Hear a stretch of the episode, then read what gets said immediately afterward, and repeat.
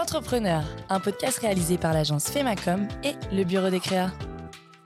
Les rencontres marquantes sont des opportunités pour apprendre, grandir et évoluer. Je suis Axel Moulin, fondateur de Femacom, l'agence de communication innovante qui propose les services d'un responsable de communication externalisé. Avec Entrepreneur, vous allez vivre des moments privilégiés avec des chefs d'entreprise, des artistes et des sportifs canés, voire normands, mais toujours avec des histoires passionnantes. Enfin deux speakers, deux speakers et ils se sont dit euh, bah, qui euh, pourrait euh, prendre le micro pour ça? Et ils ont pensé à moi et je me suis retrouvé speaker du quartier ouest et le quartier ouest hein, c'est T'es Tony Parker, hein tu, ne me déranges pas pour y avoir quelqu'un à côté de moi en train de faire un malaise qui se débrouillerait. Donc non, tu me déranges pas. Ouais, crier le nom de Rudy Fernandez. Ou si tu veux sans- faire ça, ouais, c'est ça. Mais choisis sans bien ton match si tu veux. Ouais. Si tu veux pourrir les, euh, une équipe, choisis bien ton match. Euh, Aujourd'hui, on est avec Pierre Goliath Salzman Crochet, alias Big Sals. tu sais quoi eh, euh, Est-ce que tu veux pas faire euh, l'intro? Ah ok, d'accord. Tu veux pas faire une intro Vas-y, un truc en mode euh, comme tu fais euh, en tant Euh, que présentateur. quoi euh, tu... Là, c'est qu'entrepreneur, tu vois. Aujourd'hui, euh, on est ensemble. euh, on va parler euh, bah, de basket, de speaking, de tes objectifs, etc. Ouais, je te donne un petit peu des mots-clés. Euh, c'est un podcast. C'est le meilleur podcast de Caen, tu vois. voilà, je sais pas. J'imagine que tu fais un petit peu de, des fois, de temps en temps, du, comment ça s'appelle, du tac au tac, tu vois, sans réfléchir, ok, en ok. disant des trucs, quoi. Vas-y, vas-y, je te laisse, je te laisse, je te laisse un petit peu de temps. And now, ladies and gentlemen, welcome in call for the greatest podcast of all time, Entrepreneur. Comme ça Est-ce que je pourrais le garder pour mon intro, ça? Bien sûr. Est-ce que je pourrais le réutiliser dans les autres épisodes Bah, si jamais, si jamais? de Ah, c'est beau ça. 50 euros par C'est beau. je rigole. C'est bon ça, ça là, franchement, ça commence bien. Déjà, on va voir le premier, la première vidéo des réseaux sociaux, ça sera ça. Ah, bah forcément. Dis-moi, est-ce que tu, euh, est-ce que tu, tu, tu vois un peu qui je suis ou pas? Tu, tu me connais ou pas? Ah bah, présente-toi. hein. Ouais. Voilà, je- Mais Tu sais quoi, tu sais qu'on on se connaît déjà. On se connaît, on, on- on- on a même joué déjà l'un contre l'autre. On a déjà joué l'un contre l'autre. Oula, alors, quel... euh, Qu'est-ce que tu faisais en août 2009, Pierre? Dis-moi, qu'est-ce que tu faisais? Oh là Août 2009 Août 2009, oh bah, du basket dehors, j'imagine Eh bah, t'étais pas dehors, t'étais à Decathlon, dans le rayon, hein, dans le rayon Oui. basket. Oui. Et il y avait un petit terrain de basket à l'époque, tu vois, tu pouvais faire des 1 contre 1. Et t'as fait un petit 1 contre 1 contre un gamin, tu vois. À l'époque, il avait 13, ouais, je sais pas, 12, 13 ans, tu vois. non, sérieux? Et puis, bon, bah, je vous dirai pas, on a fait un petit 1 contre 1, ça, on a fait en 21 points. Et je te dis, je, te, je vais pas, je vais pas, je vais pas donner le score, tu vois. Mais- J'ai gagné d'un point, mon gars. Ah ouais, en plus, ah d'accord, d'accord, ok. Je sens que Et je là- vais partir à Et là, tu vois, à la fin du 1 contre 1, je vais voir ma mère qui était dans le rayon, pas quoi, j'ai dit, Alors, j'ai gagné contre un mec, mon gars. Il fait 7 tailles et j'ai gagné d'un point, tu vois. Et tu sais que le dernier point, le dernier point, tu t'en rappelles peut-être pas, mais le dernier point, il s'est joué, mais en fait, on se redonnait la balle. On en fait, on faisait un- Ouais. un tir, il n'y avait pas de rebond, je remets dedans parce qu'on avait- bah oui. on, on- on s'était dit impossible que je gagne, parce que si tu remets les rebonds à chaque fois, c'est mort. Donc, un seul tir. Et en gros, euh, Ah ouais, donc déjà, voilà, ça change les règles pour... euh, voilà. Encore une fois, dans le basket moderne, on avantage les petits, hein, franchement. c'est dégueulasse. Ah, quelle honte. C'est dégueulasse. Donc aujourd'hui, en vrai, je suis très content de, d'être avec toi aujourd'hui. Tu vois, je te mets bien. Dès le début, Ah bah hop, oui, tac, c'est réglé. rappelles une défaite, effectivement. effectivement je- Et donc, je suis très content. On va parler euh, de speaking, on va parler du CBC, des Mondes Villesse, de l'Asvel, de tes objectifs. euh, euh, euh, Enfin voilà, on va essayer de faire, comme d'habitude, une vraie conversation entre potes. On va, je vais essayer de rebondir, etc. Est-ce que ça te va comme, euh, comme Ça me programme va totalement. Ça te va totalement. Je vais commencer avec la première question. Euh, Présente-toi, qui es-tu, Pierre? Alors, euh, je m'appelle Pierre Salzman Crochet et même si j'aimerais que ce soit le cas, ce n'est pas pour mes talents basketballistiques euh, que tu m'as invité. Euh, je suis euh, donc speaker, animateur euh, essentiellement d'événements sportifs et essentiellement de matchs de basket. Je suis notamment le speaker régulier du Camp Basket Calvados, de l'USO Mondeville et je suis aussi et je suis aussi passé par plein d'autres clubs normands et également le speaker occasionnellement le plus souvent possible de l'Étoile Angers Basket en Pro B et des championnats européens de LDLC Asvel féminin et de LDLC Asvel masculin. Ok. Très bien. Tu fais que, que basket, vraiment que basket? Ah, Après, je fais maintenant aussi des événements commerciaux. Ça m'est arrivé aussi de faire du handball, du futsal. Peut-être que prochainement, ça m'arrivera de faire un peu de, de, tennis. Enfin voilà, mais à 98%, c'est du basket. Parce qu'en même temps, c'est le meilleur sport du monde. Et comment tu t'en sors en fait? Parce qu'à chaque fois, tu vois, par exemple, au basket, on sait que tu es une bibliothèque du basket sur pattes. Tu. On sait que quand on parle avec toi, tu connais un petit peu tout, tu as toutes les références, etc. Mais sur un sport qui n'est pas le tien, est-ce que tu, tu y a un gros travail en amont pour connaître le nom des joueurs, savoir un petit peu ce qu'ils ont fait, leur palmarès, leur machin? Ah bah alors ce qui est très avantageux, c'est que souvent sur des événements, par exemple j'ai fait la finale de futsal et la Fédération française de foot m'a envoyé un dossier de presse avec vraiment les infos nécessaires et tout ça. Et bien sûr on fait des recherches avant après pour connaître les joueurs. De toute façon, on a la liste, bien évidemment, avant, avant le match. Et alors, bon, je suis passionné de sport, surtout de basket, mais de sport en général. Donc, du coup, j'ai quand même une petite, une petite connaissance. Mais oui, c'est vrai que je dois davantage l'agrémenter, notamment plus que sur les joueurs ou le palmarès, sur certains règlements. Hein. Il y a, voilà, des... Quand j'ai fait du handball, il y avait certaines choses sur le règlement que je ne savais pas. Pareil pour le futsal. Pareil si un jour je fais du volleyball. Euh, il y a, je connais les bases, mais il y a deux, trois principes que j'ignore sûrement. Donc c'est ça un petit peu la, la difficulté. Mais ça permet aussi de se, de se, voilà, de se diversifier. Ok. En vrai, il y a, il y a de la concurrence euh, dans les speakers? Parce que pour, que toi, tu puisses aller faire du futsal, du hand, du volley ou quoi que ce soit, j'imagine qu'il n'y en a pas tant que ça. Bah, il y a, alors techniquement, il y a, je vais pas parler de concurrence forcément, on essaye d'avoir les meilleures places, mais il y a beaucoup d'entraide, j'ai rarement, voire jamais senti vraiment de la mésentente. En tout cas, moi par rapport aux autres speakers, il n'y a jamais eu de mésentente, jamais du fait de se tirer dans les pattes et tout ça, parce que je crois que c'est, voilà, euh, Vincent Royer, Alain de Seine, enfin même Jamil Rissi, il disait, euh, c'est les trois speakers les plus connus au basket, qui disaient, il y a du boulot pour tout le monde de toute façon. Voilà, il y, a, il y a du boulot pour tout le monde. Donc, euh, déjà, effectivement, les speakers reconnus, connus et reconnus en France, bah, il y en a pas tant que ça. En tout cas, dans le basket, euh, voilà, il y en a, il y en a pas tant, il y en a pas tant que ça, même si ça, ça vient de plus en plus, justement, ça devient de plus en plus un, un métier, clairement, un métier euh, sur lequel on peut vivre maintenant, on y reviendra. Mais moi, j'ai jamais, ou en tout cas, j'ai jamais voulu créer ça parce que je veux, par exemple, être le plus doué possible, pouvoir, mais pas. en plus, notre métier speaker, c'est littéralement de mettre en valeur les autres, ce qui est d'ailleurs un très, très très beau concept, c'est de mettre en valeur les autres. Donc du coup, ce serait très hypocrite de se tirer dans les pattes, de se tirer dans les pattes à côté. Donc non, je pense que voilà, il y a suffisamment de boulot et en plus, on a des styles différents. Donc du coup, après, c'est à la demande, c'est à la demande du client. Ok, ok. Comment c'est venu à toi? Eh ben, un peu par hasard, hein, c'est en sachant que j'étais déjà connu, même avant d'être speaker, euh, pour euh, avoir une grande bouche et une euh, comment connaissance apparemment encyclopédique du basket. NBA surtout hein, voilà.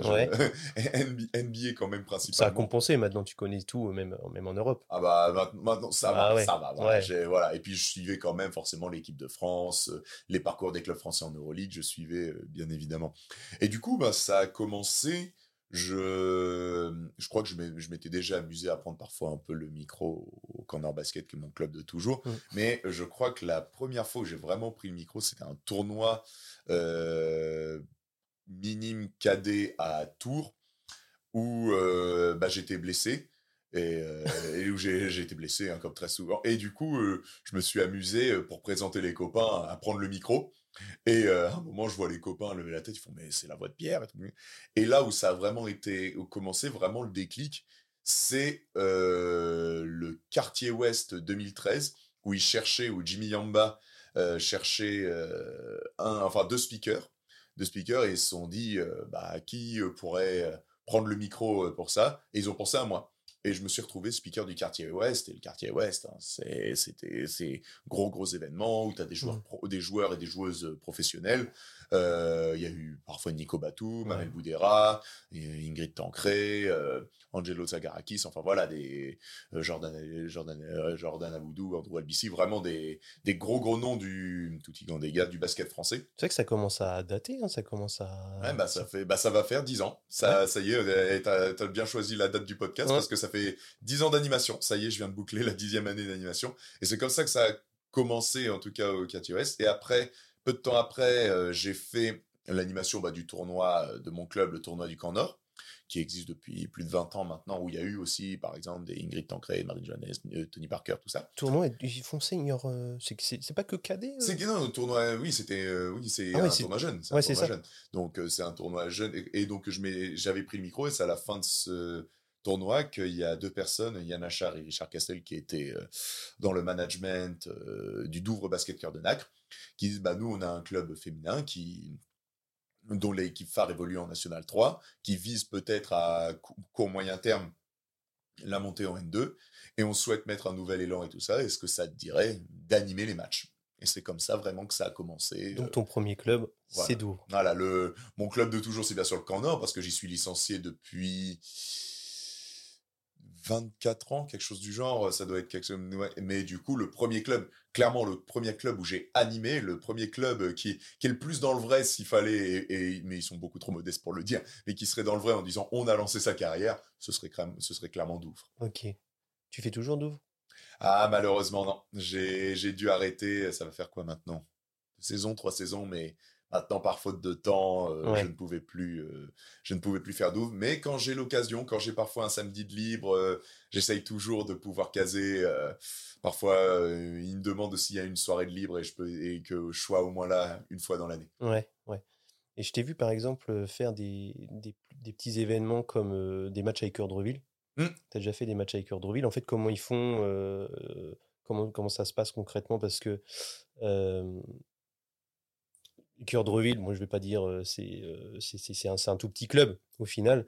Euh, Qu'est-ce que tu as fait exactement déjà là-bas? Tu as fait euh, le, le truc très récent là. euh, Le tournoi, en fait, ils ont fait le tournoi Bacadé, bah là, qui était par contre un gros événement national. hein, Ouais. le tournoi. Mais c'était pas le premier, tu as fait déjà des matchs de, J'avais fait de la N3 non J'avais fait un match de N3 et un match de prénat. Et en fait, à chaque fois, les derbies. J'ai fait les deux Ah. et Ah oui, c'est Voilà. souvent dans le cadre du derby, c'est Voilà. C'était le premier en prénat et Cœurdreville Cherbourg où ça a été très belle ambiance et où ça a Ouais. confirmé quasiment la, mon- la montée. Donc, euh, c'était gros, gros match. Et euh, le deuxième, c'était le derby en N3 où là, par contre, on s'est pris une claque monumentale. Mais euh, voilà. Qui ça on Et Cœurdreville. Et Cœurdreville Ah oui, bah, Oui, quand parce que ah, non, je suis investi. Oui, hein, c'est ça, c'est Voilà, c'est- à la limite la licence et tout quoi. Voilà. du coup, tu as le basket depuis euh, 25 ans? Oui, facile. ouais. T'as fait que ça? Oh oui, que... alors non, j'ai pas fait que ça. J'ai commencé, j'ai fait un peu de volley et j'étais cataclysmique, mais nul, nul, nul au point que les entraîneurs me laissaient jouer dans les tribunes tellement j'étais mauvais. Et euh, j'ai fait du judo. J'ai fait du judo aussi. J'avais commencé un peu de boxe, mais j'ai eu des problèmes de santé et j'ai dû arrêter. Mais judo aussi, ce qui, euh, même sans être particulièrement doué, je progressais dans les ceintures. Je suis allé jusqu'à jaune orange ou quelque chose. Et ça m'a surtout appris à tomber. Ouais, Ce qui, quand on est grand, euh, Ouais, ouais, ouais. est, est bien utile. Et non, mais après, oui, essentiellement le basket. Ok. Comment t'as fait euh, Comment t'es tombé dans le basket?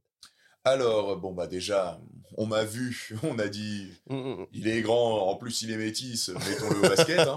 Sauf que là aussi, comme au volet, j'étais aussi très cataclysmique parce que je, bah, j'étais gauche, je savais pas attraper un ballon, euh, je savais pas attaquer et tout ça. Donc, euh, j'étais dans le basket et j'aimais bien ce sport sans être non plus fou furieux, euh, passionné, surtout que j'étais mauvais. Euh, et euh, là où je suis vraiment, vraiment tombé dans le basket, c'est lors d'un été où euh, je venais de subir une très, très grosse opération à la hanche qui fait que pendant deux mois et demi, donc pendant l'été, j'étais plâtré du bout de- du pied gauche jusqu'au torse, donc immobilisé chez, chez ma mère.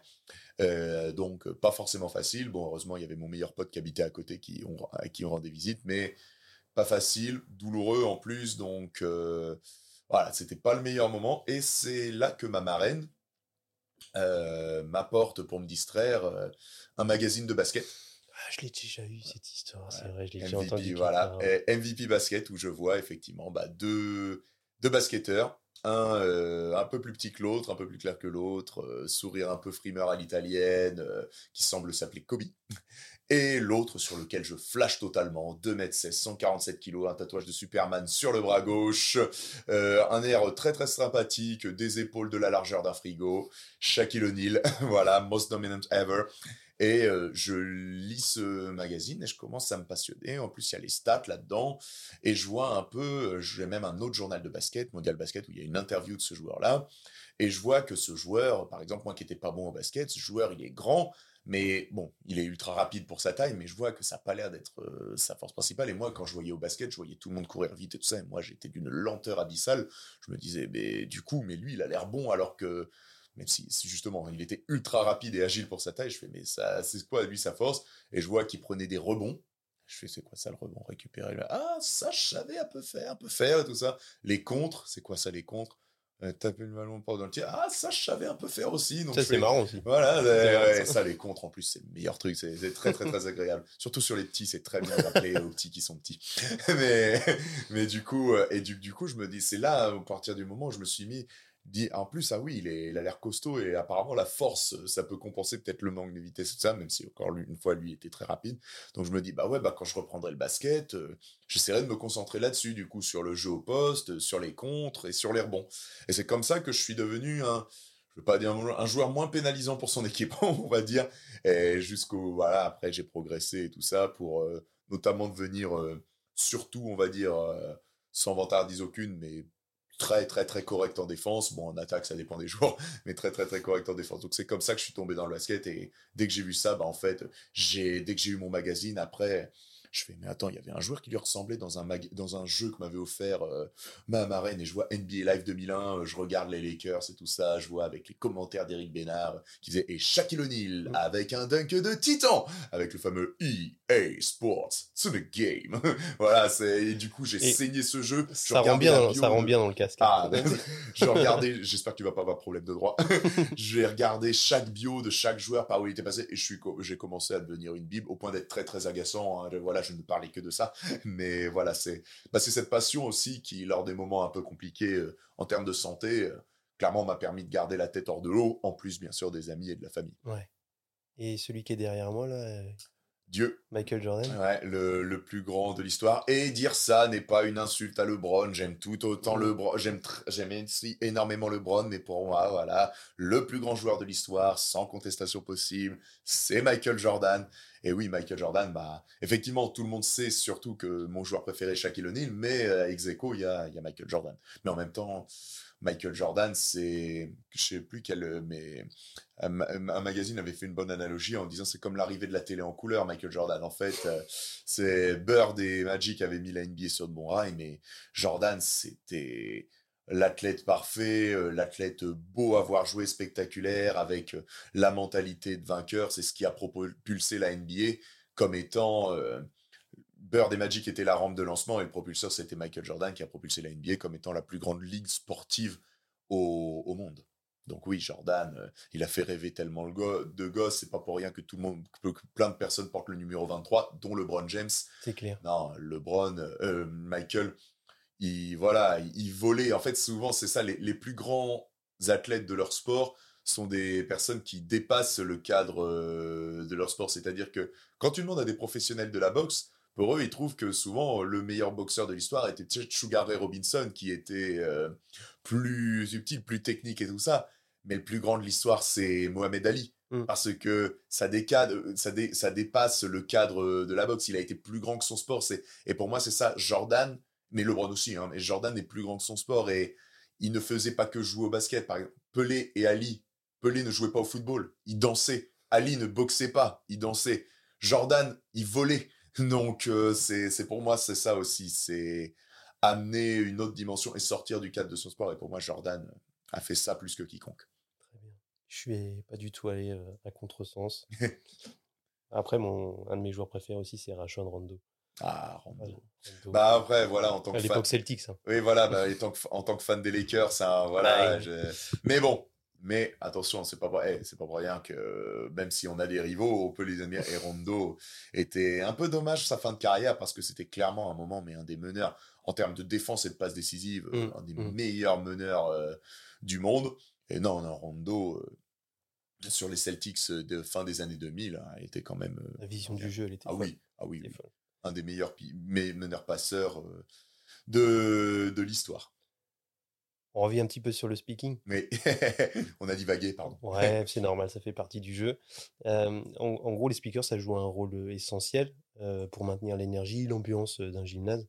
Euh, comment tu prépares, en gros, les discours, les annonces pour créer finalement une, une atmosphère, on va dire, électrique Eh ben, je prépare certains trucs, je prépare certains morceaux où j'ai certaines idées, mais souvent ça va. En gros, je suis pas du tout en mode, euh, pas, pas tant que ça, euh, en tout cas sur les matchs du CBC ou de Mondeville ou de Lasvel. Après, ça dépend, il y a aussi parfois des temps morts où il y a des trucs programmés, mais je suis pas du tout en mode, à ce temps mort-là, je vais faire ça avec cette musique. C'est souvent au feeling. C'est souvent Ah au feeling dans le sens où, bah justement, c'est ce qui rend le truc authentique, et c'est ce qu'on ouais, arrive à transmettre euh, à transmettre au public quoi le côté euh, voilà on voit que c'est pas que après il y a des trucs préparés. Attention les musiques je me dis je vais l'utiliser comme ça comme ça tout ça en faisant ça avec. Mais justement j'essaie de garder un côté euh, euh, un côté inné un petit peu. On va dire un petit côté inné. Le truc où parfois euh, je vais sortir et bondir de mon siège et limite improviser et, et donc faut préparer quand même les musiques. Voilà, moi cet été là, je télécharge des musiques, je prépare des trucs, je me dis je vais peut-être tester ça, tester ça, essayer ça, voir comment ça pourrait agir. Je sonde plusieurs personnes autour de moi. Tu penses quoi de ça? Ça pourrait faire quoi ça? Mais du coup, mais par contre pendant un match, surtout au CBC, le CBC où euh, clairement euh, ils sont en mode euh, t'as carte blanche fais ce que tu veux. Et euh, là, clairement, oui, ça, ça peut vraiment être d'un temps mort, mort à l'autre. Même parfois, euh, sur un temps mort, euh, je, pré- je préviens. Et souvent, euh, les, intervenants sont hyper cool avec ça. Et, mais je préviens, euh, parfois quand il y a des pom-pom girls et tout ça, je dis, bah, ce temps mort-là, effectivement, il est pour vous. Par contre, imaginons, on est mené de 10 points et tout d'un coup, on vient de faire un 9-0. Je vous ferai un signe et, en mode, je le prends. Euh, en mode je le prends, voilà, parce que là, va falloir euh, mettre l'ambiance et tout ça. Non pas que, attention, les pom-pom girls et tout ça, les, n'aimez pas. Mais voilà, surtout que maintenant, ce que j'aime bien aussi, c'est quand il y a des trucs comme ça, que justement, il ou elle viennent avec moi pour euh, mettre aussi, voilà, mettre aussi, voilà, que ce soit la fête sur le, sur le terrain. Ça a très très bien marché à l'Asvel, à féminin et l'Asvel masculin. Souvent, quand je vais sur le terrain, ils viennent avec moi pour enjailler le public aussi. Et c'est, donc oui, il y a, il y a beaucoup d'impro, mais comme euh, me dit l'un de mes mentors, euh, Vincent Royer, une bonne impro, elle est préparée. Donc, euh, et du coup, faut quand même anticiper, euh, anticiper certains trucs selon comment on prépare et tout ça. Et, et je dois avouer que le CBC me sert beaucoup de un peu de laboratoire, c'est-à-dire que bah, ouais. comme beaucoup d'artistes qui font, en gros, ils font d'abord leur spectacle à Caen, parce qu'ils se disent, si on arrive à convaincre le public canet, si ça marche auprès du public de Caen, ça marchera partout. C'est pour ça que beaucoup font leur première représentation au Zénith de Caen. Et du coup, bah moi, c'est vrai que souvent, je teste des trucs euh, avec Caen, quoi. Je teste des trucs en me disant, ah bah du coup, ça marchera peut-être à Lasvel, ça marchera peut-être euh, ici. Mais oui, il y a, y a de la préparation en amont, mais sur le match, il faut, pour moi, il faut, en tout cas à titre personnel, moi, il faut un, un côté d'impro, un peu de l'impro et un peu du côté inné. En gros, c'est surtout cadré au moment de l'annonce des partenaires, des trucs comme ça. Oui, voilà, ça, bien sûr. hein, Ça, effectivement, il y a des annonces partenaires à faire. Tout ça, ça, c'est les trucs, effectivement, les plus cadrés. Sur la présentation des équipes euh, aussi, bien évidemment. Mais ça, ça, voilà, ça va être tous les jeux partenaires, tout ça. Mais sinon, sur le reste, euh, faut justement. ah, et puis, l'avantage du fait que ce soit de l'impro et inné, bah, c'est que c'est, c'est pas toujours la même chose. C'est aussi ça. Je suis sûr que tu t'entraînes devant ton miroir. toi. Oui, bien sûr, bien évidemment. On est devant mes miroirs dans la douche, parfois en plein milieu de, en plein milieu de, de comment, de mon salon et tout ça. Je me lève. euh, S'il y a des voisins, ils me voient, ils me voient au milieu de mon salon en train de taper dans les mains. en train de- Mais oui, oui, oui, oui, clairement. Ça, euh, ça fait clairement partie des trucs où oui, je m'entraîne. Ta femme, je dis ta femme parce que je sais que tu es Oui. récemment euh, de- marié. Ouais. Voilà, là, voilà. Il vient de montrer sa bague pour ceux qui verront pas la vidéo. Mais en gros, euh, elle en a pas marre. Elle en a pas marre. De t'entendre gueuler comme ça dans. Pas du tout, parce que euh, comment c'est, elle, elle sait que ça, sait ça fait partie de ma folie et justement, elle m'aide. hein. Parfois, je lui dis, euh, toi, tu penserais de quoi ça? Tu pensais quoi de ça comme ça Donc non. Et puis elle aussi, c'est une passionnée de basket. Elle est euh, OTM officielle euh, au niveau et statisticienne officielle euh, au niveau. Donc euh, et elle joue aussi au basket. Donc euh, elle aussi euh, passionnée de basket. Donc ou alors elle me l'a pas dit qu'elle en a marre. Ouais. mais euh, mais non parce que ça la dérange pas et tout ça. Et, et c'est que voilà, bah, c'est pour mon métier. En fait, c'est vrai que c'est bizarre, mais c'est pour mon métier, quoi. Comme euh, j'imagine un titre très moindre, hein, parce que je ne suis pas, je suis pas, du- je suis pas un artiste, mais comme certains chanteurs, comme certains artistes, euh, parfois s'entraînent en plein milieu, comme certains peintres, tout ça, comme certains disent, ah, à un moment j'ai une idée et tout ça, et qui lâchent tout pour faire. Et voilà, oui, moi ça m'arrive. Ah, attends, j'ai une idée, euh, et je tente, je tente un truc. Toi, quoi. tu joues à NBA 2K Oui. sans le son. C'est toi le speaker. Tu speaks en même temps. ah, là- ah, non, parce que NBA 2K, l'important c'est de gagner quand même. Donc, non, et puis au contraire, parce qu'en plus, sur NBA 2K, bah, t'entends des trucs et tout ça, ça peut aussi te donner Ouais. des idées. Donc, euh, Les États-Unis, ça te, c'est une source d'inspiration pour toi? Clairement, oui, parce qu'en fait, mon, notre boulot, c'est de faire le show et les meilleurs, euh, qu'on aime ou pas, mais les meilleurs Ouais. en termes de show, Ouais. c'est les États-Unis. et C'est notamment- c'est pour ça que tu parles beaucoup en anglais ou pas? Bah voilà, c'est pour ça qu'il y a un peu d'anglicisme, surtout que ça fait partie du basket. C'est-à-dire que, bah, euh, dunk, euh, Oui. voilà, euh, block, euh, get, euh, voilà, on, fait- on va dire get back baby et non pas euh, retourne chez toi bébé. ça, ça sonne euh, tout de suite. Même si j'essaie, voilà aussi, faut ce que la langue française est, est une compatriote aimée, élégante, une dame de bonne maison, mais un peu cruelle. mais du coup, euh, non, la langue française est aussi magnifique, donc il faut aussi parler. Mais voilà, on dit plus swish que ficelle. Ouais. C'est aussi selon parce parfois C'est vrai que ça m'énerve ceux qui disent ficelle. Voilà, fi- ficelle, c'est c'est un peu ficelle. Non, il suffit que j'ai un coach qui dise ficelle, je, je t'écoute plus. Ouais, mais donc voilà, je peux. Mais en même temps, voilà, faut. Parfois, ça m'arrive, je pense, d'en utiliser peut-être un, petit peu de trop. Et je pense qu'il y en a qui n'aiment pas ce style euh, à l'américaine. Mais c'est vrai que clairement, ce qui m'a inspiré aussi. Je parlais de NBA Live 2001.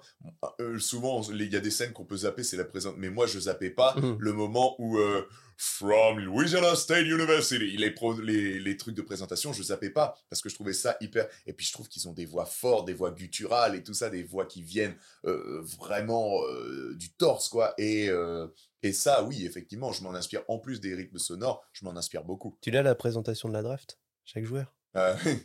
With the first pick of the 1992 NBA draft, the Orlando Magic select Shaquille O'Neal from Louisiana State University. mais donc euh, oui, oui, là, euh, mais là, mais là, c'est, là, c'est trop commun, là, voilà, là, c'est trop commun. C'est trop facile, Voilà, ça. c'est trop commun, là, voilà, c'est plutôt. Non, c'est- mais effectivement, oui, je m'en inspire. Clairement, c'est une... les speakers à l'américaine, et notamment bah, celui qui est le speaker le plus connu au monde, Michael Buffer, euh, qui est connu avec son nœud papillon et son fameux, surtout dans la boxe, Let's get ready to rumble. Voilà, que le speaker le plus connu au monde. Donc oui, je m'inspire énormément, euh, énormément d'eux. Surtout que le basket, en plus en France, est un des sports où il y a ce côté chaud, c'est-à-dire que au football, il n'y a pas de musique pendant Mm, le pendant le jeu. Ça vient un peu plus au handball, mais le sport qui réunit plus le côté spectacle et sport, c'est le basket. Quand on va voir un match en NBA, le match représente 30-35% de la soirée. Ouais. Mais il y a la présentation, il y a les pom-pom girls, il y a les face, il y a les, il y a comment les kiss cam et tout ça. C'est, c'est un show. On va voir un show avec en plus le match de basket euh, comme, euh, comme toile de fond, quoi. Donc, euh, c'est, oui, clairement, euh, je m'en inspire. Tu penses que à Caen, avec le nouveau, euh, nouveau chaudron, le nouveau palais des sports, sais pas pourquoi j'ai dit chaudron, mais nouveau palais des sports, ça va être possible de faire un truc plus proche de ce qui se fait aux États-Unis? L'histoire de la kiss cam, des trucs comme ça, là? Bien sûr, c'est le but. Alors, c'est prévu? Alors c'est, je ne m'avance pas, mais je pense que c'est faisable. Le seul truc, c'est que ce sera peut-être fait sur ce match, mais pas tous les matchs, parce que pour dire, à Lasvel, ils le font. Parfois, la kiss cam, la dance cam et ça, mais ils le font pas à tous les matchs, parce que je pense que c'est extrêmement cher, parce que ça demande plusieurs caméramans, Ouais, parce ouais. que faut pouvoir viser. Ça demande quelqu'un à la régie, tout ça. Je pense que ça demande, en termes de moyens, ça demande énormément. Donc, du coup, on va pouvoir créer plus d'interactions, c'est-à-dire peut-être mettre des vidéos euh, des joueurs sur la présentation des équipes, mettre peut-être des jingles, mettre, enfin des, comment, des trucs que le public peut faire ou peut reprendre. Et peut-être qu'il y aura des kiss cam et tout ça pour créer de l'interaction avec le public. Mais faire ça à chaque match, je pense que ça peut être compliqué. Après avoir, je ne Parce sais qu'il pas. y a le risque que ça prenne pas sur un match pas important, avec peut-être où l'ambiance elle est difficile à, à, Bah, je pense à que élever. je pense que ça pourrait prendre quand même quoi Ouais. qu'il arrive parce que ça en fait c'est ça que l'avantage c'est que une kiss cam une dance cam le côté amusant ça marche même quand on est mené de, de 20 ou de 30 points quoi Ouais. parce que justement il y a le côté amusement et justement ça permet de, pas, de passer quand même une bonne soirée parce qu'en plus un peu ma philosophie ok on est mené de 20 points mais on passe une bonne soirée quand même mais euh, même si c'est compliqué c'est effectivement plus compliqué mais du coup euh, je pense qu'ils vont essayer de le faire je n'ai pas encore toutes les infos à ce sujet et je pense qu'effectivement il faut en jouer maintenant qu'on va faut euh, avec cet outil, il faut créer encore plus d'interaction avec le public, mais c'est à voir aussi en termes de budget, parce que je sais que c'est... euh, la NBA le fait à chaque fois, mais c'est les budgets NBA. Ouais, ouais, bien sûr. C'est voilà, sinon, euh, je pense que c'est très léger, parce que sinon, bon nombre de clubs ont le grand écran, Asvel, je crois que Monaco l'a aussi, mais ils le font pas à chaque match, c'est qu'il doit y avoir une raison. Toi, t'as as un costume blanc souvent, non?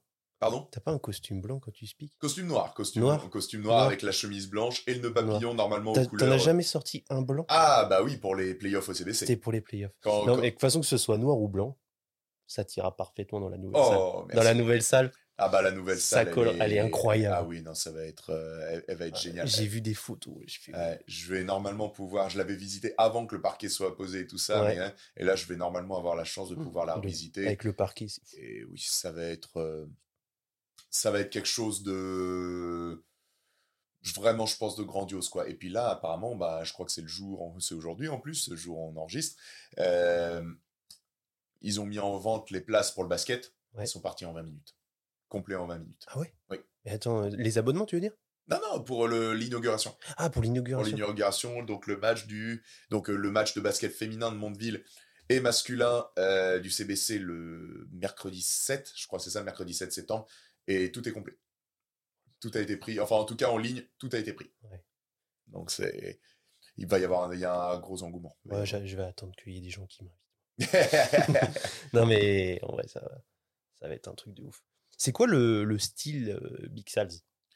Le style Big Sals, euh, bah, c'est un style À part authentique. Bah, clairement, c'est le style bah, qui est le plus résumé par, euh, par euh, un surnom euh, trouvé par beaucoup de journalistes, euh, qui est maintenant devenu un peu mon surnom officiel, outre Big Sal, c'est le speaker fou. Ouais, le speaker fou, je l'ai déjà vu. Ouais. Le speaker fou, donc euh, la folie, voilà, le fait que les gens ils le voient, ils font mais c'est qui ce taré? Et donc c'est c'est ça en fait le côté de pas avoir euh, de filtre et puis surtout bah, de retransmettre la passion. En fait, je suis incroyablement passionné et de retransmettre cette passion bah, aux supporters euh, présents. Donc on va dire la folie, l'humour, l'humour hein, clairement euh, sur deux trois parfois situations cocasses. Le but c'est aussi de faire rire. Et c'est en fait c'est je reviens sur le côté de passer une bonne soirée quand même. Il y a des personnes qui vont à des matchs qui ne sont pas forcément passionnés de basket, qui ne connaissent pas forcément le basket. Et pourtant, ils passent une bonne soirée quand même. C'est voilà de se dire, euh, oui, ok, bah, bah, j'ai- et du coup, ils se sentent encore plus investis. Et du coup, parfois, eh bah, c'est comme ça qu'ils se passionnent aussi pour le basket. Et du coup, c'est ça, voilà, créer une bonne ambiance, créer une ambiance familiale, donc avec de l'humour. Donc, c'est-à-dire que là, il n'y a pas besoin d'être passionné de basket, tout le monde peut comprendre. Donc, euh, ce serait ça, ouais, l'humour, euh, le côté fou, le show à l'américaine et la voix un peu de speaker à l'américaine en, en allongeant les voyelles, en prenant quelques tonalités euh, plus basses. Et aussi un petit peu le côté geek, c'est-à-dire dans les jeux, dans les sons de jeux, dans les sons de- Mario et tout. ouais. Mario, euh, Mario, Final Fantasy, The Legend of Zelda, euh, Sonic, euh, voilà, souvent les petits sons, les petits sons de jingle, je les pioche dans les jeux vidéo. Ok, et du coup, tu, moi, tu vois, je, là, je suis avec une roadcaster. Toi, t'as quoi? C'est quoi ton matériel? Alors, euh, T'as une grosse plateforme avec euh, 52 boutons? J'ai non non non, bah en fait j'ai comment, bah un peu comme la tienne, euh, j'ai, euh, j'oublie toujours le nom, j'ai comment voilà une petite table de mixage. Ouais. Donc voilà la table de mixage avec euh, 10 ent- 10 pistes, ouais, 10 entrées audio. J'ai un petit sampler. pour Ouais. pouvoir euh, balancer des sons un petit peu comme ça. Euh, et mon ordinateur, sur lequel euh, bah, j'utilise notamment euh, Virtual DJ, en plus de deux autres euh, lecteurs pour tout ce qui est montée de balle, pour tout ce qui est jingle et tout ça. Et une tablette, la tablette bien sûr pour avoir... tout, bah, c'est là où j'ai tous les noms des joueurs. À un moment, je fonctionnais sur papier et puis on s'est dit, on va penser un peu à la planète quand même. Donc, la tablette, le trépied, le micro, le nœud.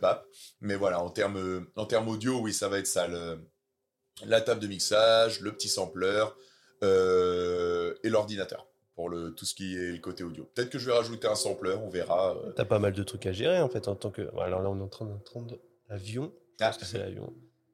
Ah, C'est ça de pas être si loin de Ouais. Carpiquet, là. Ouais, c'est ça. Et en plus, tout à l'heure, je disais, on les entend pas tant que ça. Tu vois. voilà. Là, il est en train d'atterrir. On est pas mal. Et au final, tu as, pas mal de, de choses à gérer entre bah, potentiellement euh, euh, bah, tout ton matériel euh, et te concentrer focus sur le match. Potentiellement, tu te rends compte de ce qui se passe dans le match et il faut que tu, euh, les intervenants comme les pom-pom girls, voilà, tu leur dises non, c'est pour moi le machin. En Mm. fait, euh, c'est un chef de projet, quoi. Tu un chef d'orchestre. C'est en fait bah, un peu, s'il fallait comparer à une profession, peut-être euh, un peu un monsieur loyal. Un peu dans. Bon, lui, il gère pas, mais en gros, voilà, c'est un peu. Bah, parce qu'on est un peu. On accueille euh, le public et puis on est un peu euh, le retransmetteur. euh, Ouais, T'es l'hôte, mais- l'hôte. Mais voilà, un petit peu en quelque sorte. Mais du coup, oui, effectivement, bah faut savoir euh, gérer tout ça et ça vient avec le temps, quoi. On m'aurait mis tout ce matos à disposition dès mon premier match en N3 féminine à Douvres euh, en 2013. euh, J'aurais été totalement perdu. Donc, ça vient avec l'expérience, avec les conseils. On voit ce qui est. on- J'ai quasiment jamais vu deux speakers qui fonctionnaient de la même façon. Ah ouais. Chacun utilise le truc le plus ergonomique. euh, Certains c'est sur Mac, certains c'est sur PC, certains c'est un petit piano, certains c'est un petit clavier, certains c'est Celui de New York. ah bah oui, voilà. Celui de New York, Il y a aussi à l'orgue. Ouais. voilà. Donc euh, en fait, j'ai jamais vu deux, speakers fonctionner de la même façon, ce qui est une très très bonne chose. Ce qui est une très très bonne chose. Mais ouais, voilà, effectivement, moi, j'ai, euh, maintenant, on demande que les speakers de plus en plus soient multitâches, qu'ils puissent animer, mais aussi pouvoir gérer le côté musical. Non seulement parce que effectivement, ça, ça permet, même si, euh, attention, parfois quand il y a le- des, des excellentes doublettes, euh, animateur euh, DJ, ça peut donner des trucs énormes, mais ça permet, bah voilà, comme ça, le speaker a lui-même, euh, sait lui-même comment enchaîner tout ça et ça se nage pas sur les pieds. Et, euh, et en plus, on va pas se le cacher, bah, ça permet aussi au club de payer une personne au lieu de deux. Oui, Donc voilà. clair. Et tu te rappelles de ton premier match? Là, le tout premier. À Douvres, du coup, forcément. Euh, Aujourd'hui, t'en aurais honte ou pas? Si tu si avais une vidéo, tu dirais waouh. Bah, pas forcément, non, parce que je serais, bah, c'est cool, ça veut dire que j'ai pro- euh, progressé. Et en fait, euh, mon premier match en lui-même, non, je me souviens juste des joueuses qui, bah, en même temps les Douvraises, mais qui m'ont incroyablement bien accueilli. Et euh, T'étais leur premier speaker aussi, peut-être, non? Peut-être, très bonne question. Faudrait, je pense qu'il y en a, ça leur était arrivé de prendre le micro. Ouais. Mais je, et je sais que sur les premiers matchs, euh, voilà, il y avait des arbitres qui me reprenaient, notamment, notamment un qui m'a coaché étant plus jeune euh, et tout ça, qui est un ami qui était même invité à mon mariage, euh, qui est Johan Montero, qui était arbitre et qui me cadrait tout ça comme pas possible, au point qu'une fois j'ai failli me prendre bec avec lui, alors que je l'adore. En plus, c'est un des coachs qui m'a le plus apporté. Et mais justement, c'est j'ai eu ces limites là et c'est après en ayant progressé que j'ai pu avoir plus euh, de liberté. Mais en fait sans me souvenir du premier match par contre le sentiment dont je me souviens et ça va peut-être paraître vantard mais c'est que rapidement après avoir commencé ça je me suis dit la vache euh, je me sens à l'aise je me sens comme un poisson dans l'eau me- c'est mon domaine. Ouais ouais c'est c'est quelque chose où vraiment je sens que je peux être euh, bon. Donc c'est voilà, c'est c'est un peu mais voilà, je me alors j'étais pas alors que sûrement il y en a beaucoup euh, qui ont dû me voir au début en me disant il est pas bon mais c'est un truc où je me suis vite senti euh, à Ouais. mon aise. Le regard des autres, euh, rien à péter. Oh, si seulement, si seulement, si un petit. J'ai beaucoup progressé là-dessus. J'ai beaucoup progressé là-dessus. À un moment, pour tout dire, j'étais à- après chaque match à chercher les commentaires Facebook et tout ça. Et quand il y avait un truc de négatif, ça me minait le moral. Ouais. Ça me, ça me minait le moral. Donc euh, j'ai longtemps été comme ça. Mais malgré tout, tu vois, tu continuais et puis. euh, Oui, oui, bah, je continuais parce que et je me disais- Tu trouvais le plaisir quand même. Bah, en fait, parce que je cherchais les moyens de m'améliorer. Ouais. Sauf qu'en fait, chercher les... sur les commentaires Facebook, c'est pas du tout le bon truc parce Non. que déjà, j'ai remarqué un truc, que ce soit Facebook ou Twitter, souvent, alors c'est plutôt positif, mais souvent les personnes qui étaient les plus virulentes, déjà quand on leur répondait, quand on leur demandait de justifier, souvent c'était juste il est nul et ça, et tu leur demandais de justifier, bah ça répondait pas. Et puis souvent, c'est les mêmes profils Facebook, c'est-à-dire pas une vraie photo de profil, un pseudo, et tu vas sur leur, tu vas sur leur profil, il y a, en termes de photos, il y a aucune photo d'eux, c'est des photos de fleurs, Ouais. ou une photo Ou du chien. ou, ou- ou du chien, ou un je suis Charlie, Oui, ou un exact, soutien, exact, ou un exact. soutien aux motards de France, ou enfin, je, je sais pas, mais souvent c'est, souvent c'est ça. T'as fait le tour. Et je me suis dit, est-ce que c'est ces personnes-là dont j'ai besoin d'avoir Ouais. l'aval Non. Par contre, il y avait parfois des personnes qui étaient un peu plus poussées dans l'analyse de ça. Et là, du coup, j'écoutais. Mais effectivement, les personnes dont je dois me soucier, c'était effectivement bah, les, les clubs de supporters, les, les dirigeants, les joueurs et tout ça. C'est eux dont je devais me, me préoccuper. Mais toujours en se remettant en question, j'ai demandé énormément de, de conseils euh, aux speakers professionnels, à ceux qui sont là depuis plus longtemps que moi. Je leur ai demandé énormément de conseils. Mais si le regard des autres, maintenant, ça va beaucoup mieux. Mm. Parce que aussi, je pense que maintenant, je, bah, je suis dans un- une position où je me dis, bon, bah, c'est peut-être pas trop mal ce que je fais. Euh, voilà, de là à dire que je suis moins tout ça, c'est pas à moi de le dire. Mais euh, de me dire, bon, bah, je, je pense avoir euh, des capacités euh, euh, là-dedans. Mais euh, oui, il y a longtemps eu un moment où je cherchais euh, et trucs ça. Mais justement, ça permet aussi de se remettre en question. Mes deux premiers matchs à la Svel, j'étais pas bon. J'étais pas bon du tout. Et il y avait eu un commentaire qui m'avait désingué et tout ça. Et euh, mais après, mais j'ai eu, je pense, la bonne réaction. Je suis allé voir les dirigeants et on en a parlé. Un dirigeant qui en plus euh, qui a été aussi speaker. Et on s'est revu là-dedans et c'est depuis que ça a progressé. Maintenant à la Svel, ça, j'ai l'impression que ça se passe euh, très très bien. Donc c'est important de se remettre en question. Donc faut pas en avoir rien à faire de la vie des gens, de la, enfin du regard des autres. Euh, sauf, pour le truc du ridicule. Alors là, par contre, avoir l'air ridicule, alors là, mais alors là, mais un pardon pour le, mais un battage de couilles euh, au niveau de niveau maquélélesque. Hein. Alors là, voilà. mais euh, mais du coup, mais par contre, non, faut pas en avoir justement. Faut toujours se remettre en question. Toujours écouter, même après, euh, j'ai que 10 ans d'animation, donc tu écoutes toujours les speakers qui sont plus expérimentés que toi, toujours les employeurs, parce qu'ils veulent d'une certaine façon, les pros, les joueurs, les coachs, euh, faut écouter, et il y a toujours moyen de progresser. Je pense que les, les plus grands, quand on voit, j'aborde un peu les matchs où, comme, comme les grands joueurs, quoi, faut, les, les grands joueurs, s'ils restent au sommet, c'est parce qu'ils s'entraînent et tout ça. On dit que, que les Mbappé et tout ça, ils ont le melon, ils ont de l'ambition et ils ont la confiance en soi. C'est pas la même chose et la confiance en soi, c'est quelque chose de très bien, euh, même si beaucoup de Français, euh, notamment sur Facebook, confondent, euh, en- confondent confiance en soi et vantardise, ce qui ne- n'est pas la même chose. Mais ceux qui ont la confiance en soi, pourquoi ils, savent qu'ils sont les meilleurs? Parce qu'ils savent qu'ils font justement tout pour le rester. Ils sont et donc du coup, alors moi je suis pas le meilleur loin de là, mais mais du coup moi je fais en sorte de rester bon, de pas rester sur mes acquis. Je pourrais me dire bah ça y est j'ai eu des compliments, ça y est je suis à Lasvel, ça y est je suis arrivé. Non, non je peux faire encore mieux, je cherche encore à faire mieux et tout ça. Bah parfois je vais tenter un truc, ça va rater, bah ok, bah, je vais je vais refaire, je vais je vais tenter autre chose, je vais tenter autre chose, mais écoutez, faut non voilà, faut faut écouter les avis bah, des personnes professionnelles faut pas effectivement écouter euh, Jean-Micheline euh, Gauloise et Jean-Michel Gaulois sur, euh, sur Facebook. Voilà, faut pas les écouter. Mais euh, s'il y a des personnes qui ont de bons arguments et tout ça, c'est quoi le conseil d'un speaker pour une personne qui n'est pas à l'aise euh, devant du monde, devant le public? Alors peut-être déjà de... Alors moi je disais, euh, alors, sachant que je mets beaucoup de ma personne, mais peut-être un peu se créer un personnage. C'est-à-dire que, moi c'est ce que m'avait dit Eric Garcia euh, à Lasvel, c'est pas Pierre Salzman qui critique, c'est Big Sals. Mm. Donc, ça doit pas t'atteindre personnellement. Ça doit pas t'atteindre personnellement. Et effectivement, bah, faut avoir, vaincre la timidité, c'est quelque chose de très, très dur. Et contrairement à ce que beaucoup de gens pensent, j'étais, je suis assez timide. Je suis assez timide. Il y a vraiment des mo- moments, j'ai tout, j'ai ce qui est paradoxal alors que j'avais une grande bouche, mais je suis, j'étais beaucoup timide dans certains euh, domaines. Et quand il y en a qui pensent, voilà, qui oh, mais toi, la tchatch que tu devais avoir avec les filles. oh, tu parles. Ah non, mais je, mais une quiche monumentale. Alors, et franchement, une timidité euh, maladive. Je, franchement, que j'ai réussi à trouver une femme, mais c'est, euh, c'est ça mon plus grand exploit. C'est pas Asvel ou tout ça, c'est ça. Et qu'elle supporte en plus. C'est ça mon plus grand exploit. Mais, en Tu fait, mets un masque quoi? Tu mets un masque, t'es une autre personne. Voilà, essayer, faut essayer de rentrer dans un, dans un autre rôle. Après, je suis pas totalement une autre personne parce que je mets beaucoup de moi. Clairement, c'est moi, c'est mon côté fan. Je- quand je suis sur Internet, c'est moi. Mais c'est moi poussé à 200%.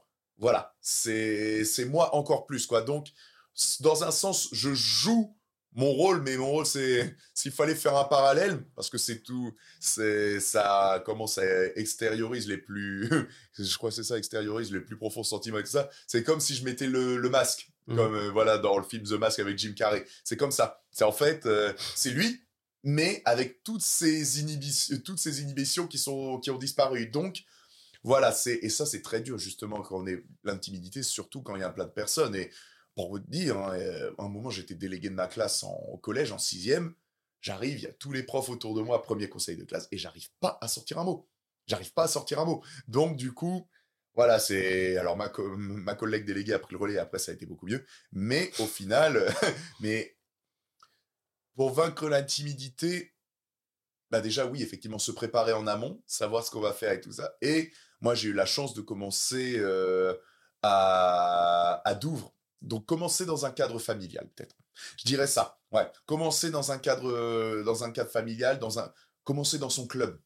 C'est ça peut-être. Commencer dans son club. C'est, moi j'ai commencé à Camp, un, et à Douvres, deux clubs familiaux. Donc je pense que c'est le meilleur truc pour se sortir, euh, pour réussir à vaincre euh, la timidité. Très bien. Bah, J'espère que s'il y y a peut-être des futurs speakers, on sait pas. Ah mais j'espère. Mais moi, j'a- mais j'attends que ça des speakers ou même des Formateur en speaking. Mais moi, mais j'aime- mais j'aimerais trop avoir, euh, voilà, trouver un gamin qui est totalement taré et lui dire, bah tiens, euh, ta folie, on va la mettre à contribution, euh, tu vas gagner de l'argent grâce à ta folie. mais voilà, j'espère des, des gamins ou des gamines parce qu'il y a un truc aussi dans notre Oui, c'est métier, vrai. c'est que les speakerines, alors quand on passe- parle de speakerines, on pense à Denise Fabre qui, qui présentait, c'est qui présentait les programmes du soir sur ce qui s'appelait encore Antenne 2, je crois. mais euh, euh, les, ou TF1, c'était peut-être déjà TF1, mais, mais euh, les speakerines dans le sport, Ouais, je- j'en ai pas. bah non.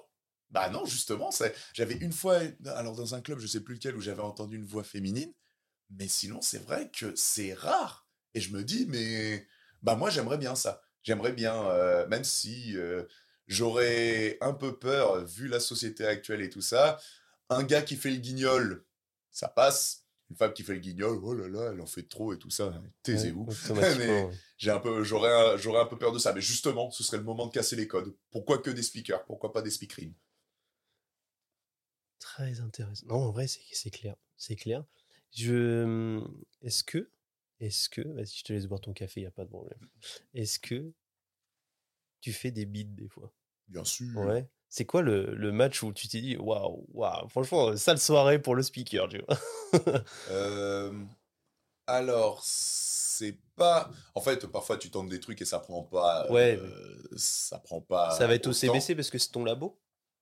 T'as tenté des trucs et- Alors au CBC, ouais, mais pas. Alors parce que, alors, euh, pareil, je- j'essaie de garder. voilà, mais en fait, au CBC, j'ai un très très fort contact avec le public. Ouais. Il y a, j'ai un On très sait, on fort sait qu'il est bon, le public. Voilà, et en plus, le public, il est clairement en mode, euh, il est demandeur. Oh, Pierre va nous demander de faire un truc. euh, Allez, allez, allez, on est attentif, on écoute bien et on va le faire. Donc, euh, c'est. Je pense au début à Lasvel, quand j'ai tenté de lancer certains trucs, euh, genre, euh, euh, j'ai un moment tenté un Allez, tout le monde, LD, LC. Rien, au tout début, ça avait été un petit peu ça. Donc, ouais, il y a eu vite. Et après, pas forcément des bides, mais il y a eu des échecs. Euh, moi, quelque chose que je considère comme un échec, c'était en 2019 quand j'ai animé, co-animé les finales de Coupe de France euh, à l'accord Hotel Arena. Ça faisait que six ans que je commençais à animer et j'étais pas prêt à travailler dans un cadre fédéral. C'est-à-dire que c'est un cadre vraiment où il y avait quelqu'un dans l'oreillette qui me disait quoi faire et tout ça. Ouais. Et en plus, on, comme l'a ex- excellemment dit euh, Vincent Royer, on devait faire à trois avec Vincent Royer et Benjamin Clément, meilleur organiste de France. Euh, on dev- et Vincent Royer, meilleur speaker de France, on devait faire à trois une partition écrite pour deux. Et en gros, j'ai pas trouvé ma place et j'ai pas réussi euh, euh, ni à amener ma touche, ni à amener quelque chose euh, pour que la Fédé se dise Ah, c'est bien ce qu'il amène. Non, j'ai, moi, je me suis en tout cas considéré comme pas bon du tout. Pas bon du tout, euh, du tout. Et donc, je considère ça comme. Mais ça a été formateur. C'est pour ça, c'est, je, je regrette pas. Ça a été formateur, mais c'est pas. Enfin, peut-être que certains l'ont considéré comme un bide, hein, je sais pas. Mais moi, ça a été. euh, moi, je, je me dis, j'étais pas prêt. J'étais trop jeune, j'étais pas prêt, j'étais pas assez doué, j'étais pas assez expérimenté. Euh, ça changerait peut-être maintenant, ou peut-être pas, hein, je sais pas. Mais euh, voilà, donc ce serait pas un bide, ce serait un échec. Mais oui, hein, je pense qu'il y a parfois des trucs que j'ai lancés et, ça a pas pris, et bah tant pis, ça a pas pris. Ce... Voilà, c'est comme, comme ça. hein, parfois en 3-3 et tout ça, on lance des trucs, ça marche pas. Euh, mais euh, en fait, c'est que je m'en c'est pas que je m'en souviens pas ou c'est pas que je vais il y a- j'avais une bide si il y en a eu mais que justement ma bide ça a pas marché bah ok bah comment je fais que ça marche ou alors est-ce que ça marche pas du tout?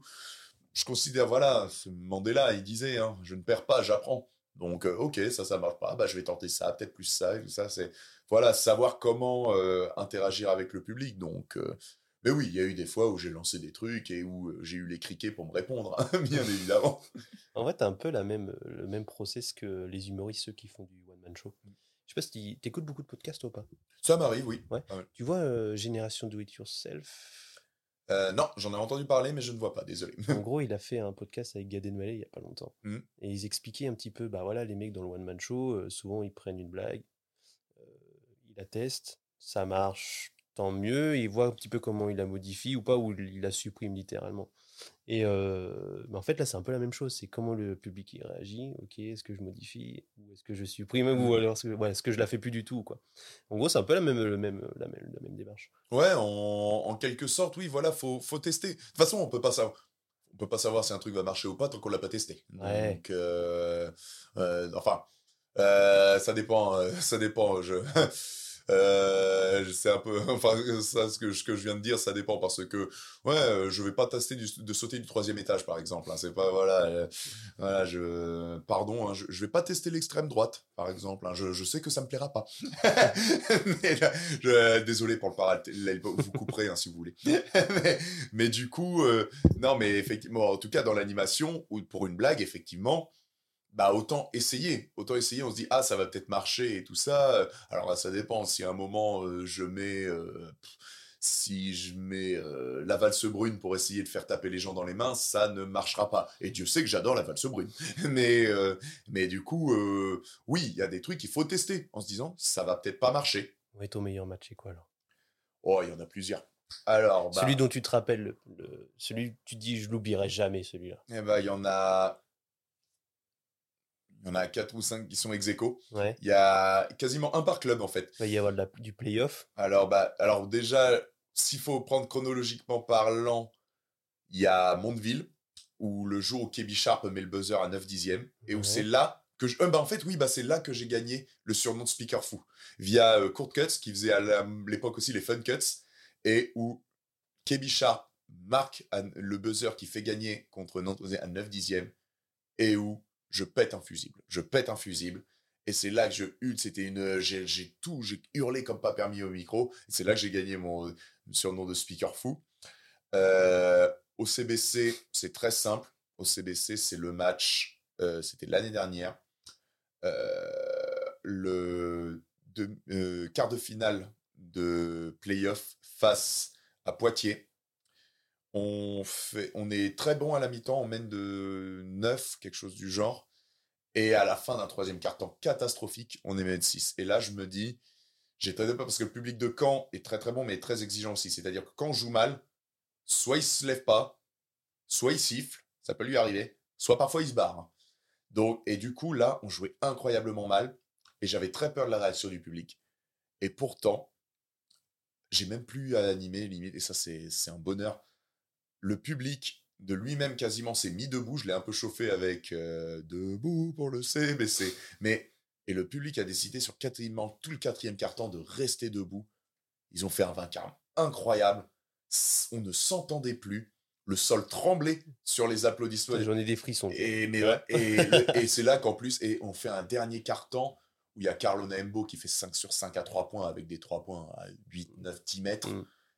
Et ça a galvanisé les joueurs comme, Comme il a pu faire au match euh, là-bas en plus. Oui, voilà. Pareil, il nous sauve un petit peu sur Mais le troisième, parce qu'en gros, on gagne chez nous, on perd là-bas, le premier match qu'on fait là-bas, Ouais. et on gagne le deuxième, je crois. Oui, voilà. C'est ça. Et en fait, euh, et ce match-là, euh, et ce match-là, comment, et on a, enfin, le public m'a subjugué. Hmm. Il m'a subjugué. Donc, s'il fallait retenir un match, ouais, CBC, ce serait, ce serait celui-là. Si c'était une saison, c'était là où on monte en Pro B. Mais euh, ce match-là, j'ai fait, c'est incroyable. Et le match suit, et je mets un peu aussi le match suivant parce que c'était face à La Rochelle, où toutes les places sont vendues en une heure et tout ça. Et où lors de la présentation, le micro me lâche. Ah Et je ne peux plus présenter l'équipe du CBC. Et le public voit que je suis en galère. et prend le relais en faisant un vacarme assourdissant et les joueurs rentrent comme ça et je fais ouais, c'est bon, on a gagné. Je fais c'est bon, on a gagné. Et euh, où à un moment on était obligé de se boucher les oreilles parce qu'on avait littéralement les tympans qui faisaient mal, les tympans qui brillaient. Mais littéralement, on, peut, on devait se boucher les oreilles parce que il y avait, il y avait trop de bruit quoi. Donc ouais, c'était ce match là. Et sinon, dans les autres clubs, il y a. Si, je peux aussi parler, alors je m'en souviens plus, mais c'est une soirée, c'est à Douvres, euh, bah, la, soirée de la montée en N2. Mais le problème, c'est que je peux parler. Bah, le match, euh, on l'avait gagné, mais je peux pas trop parler de cette soirée parce que je ne me souviens absolument plus de la deuxième partie de soirée. Je, je ne m'en souviens pas parce que parce que j'avais pas bu que de l'eau, comme beaucoup de, c'est à ma décharge, comme beaucoup de joueuses, dirigeants, euh, et entraîneurs et tout ça. Et je ne me souviens absolument plus de la deuxième partie de soirée, mais c'était incroyable. Et non, sinon, bah, les trois matchs qui me reviennent, il y en a un à Bourges. Donc en gros, tu commences tes soirées en plein match, tu vois, c'est pas possible. mais, et du coup, comment il y a eu trois matchs. Ekaterinbourg, euh, Ekaterinbourg, euh, enfin Bourges-Ekaterinbourg, qui s'est terminé en prolongation, défaite malheureusement de 3 ou 4 points. Mais en plus à Bourges, qu'un chaudron et tout ça, un des plus beaux matchs de basket que j'ai jamais vu, mais de la part des deux équipes. Même si incroyable, c'était un niveau ahurissant, on a arraché la prolongation et tout ça, c'était incroyable. Euh, chez LDLC Asvel féminin, il y en avait eu un Asvel féminin à Fenerbahce, mais qui a été surpassé par un match. C'était le premier match de la finale d'Eurocoupe, le match aller chez nous. Asvel féminin, euh, Galatasaray. Une salle remplie, dit remplie pour du basket, pour du basket féminin, ce qui était, ils ont, ce qui était, voilà, pas gagné euh, a quelques années quand Tony Parker a pris Lyon. Et les filles font peut-être le match le plus parfait que j'ai jamais vu. On met on venait en finale face à Galatasaray et on leur en met 40. Ah oui On leur en met 40. Et c'est à la fois beau, défensivement, c'est impeccable. Tout le monde participe, le public kiffe, c'est l'ambiance est là, tout, était là. L'ambiance et, en, plus ça continue après euh, en finale de, du championnat de France avec le match, euh, les matchs de champion face à Villeneuve et tout ça. Mais le match face à Galatasaray, autant voilà, Ekaterinbourg-Bourges, les deux équipes ont proposé un super niveau. Mais là, c'est même pas que Galatasaray jouait mal, c'est que l'Asvel féminin a fait un match parfait. Ce serait très dur de noter une erreur là-dedans. De Gabi Williams à Marie Joanne, c'était à la fois spectaculaire, à la fois efficace. La défense étouffante, parfaite au rebond. Ça, en plus, ça criait avec le public, le public qui reprend. Non, en termes de, j'ai jamais vu ça. Et chez les garçons, LDS Asvel masculin, match 5 de Betclic Elite, l'épilogue, Asvel Monaco, hmm. qui se termine en prolongation avec le compte de William Howard. Et tout non, ce match-là, je. Quand il y en a qui me disent, il y a pas, quand il y en a qui disent, il n'y a pas d'ambiance à l'Astrobal, oh là là, bah, qui viennent à ce match-là.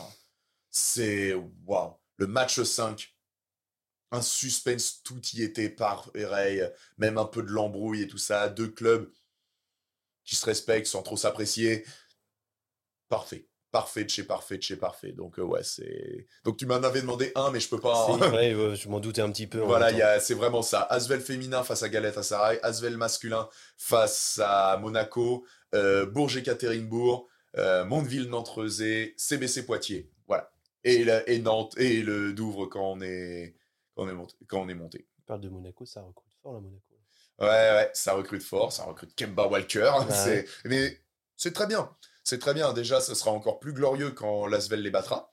Euh, et euh, non, et puis non, c'est très très bien pour euh, le basket français. Quoi qu'en disent certains, on râle, on râle aussi sur Paris et tout ça. Le problème, c'est que Paris, c'est qu'il n'y en a pas beaucoup qui font d'autres qui font parce que là, au moins, il y a Lasvel et Monaco, mais c'est bien, ça amène de la visibilité. Et moi, je pense que faut pas voir ça comme quelque chose qui assombrit les autres clubs. Faut voir ça comme quelque chose qui, justement, va mettre la lumière sur le championnat français et je l'espère va être euh, euh, va être bénéfique pour tout le basket euh, français. Parce que le basket masculin français, bah, il va bien, il va très bien. Hein. Basket féminin aussi, même si on pourrait faire de meilleurs résultats, mais, mais le basket masculin français, bah, il va bien. Donc, c'est bien, c'est bien qu'on ait des stars. On a, on a Kemba Walker en championnat de France.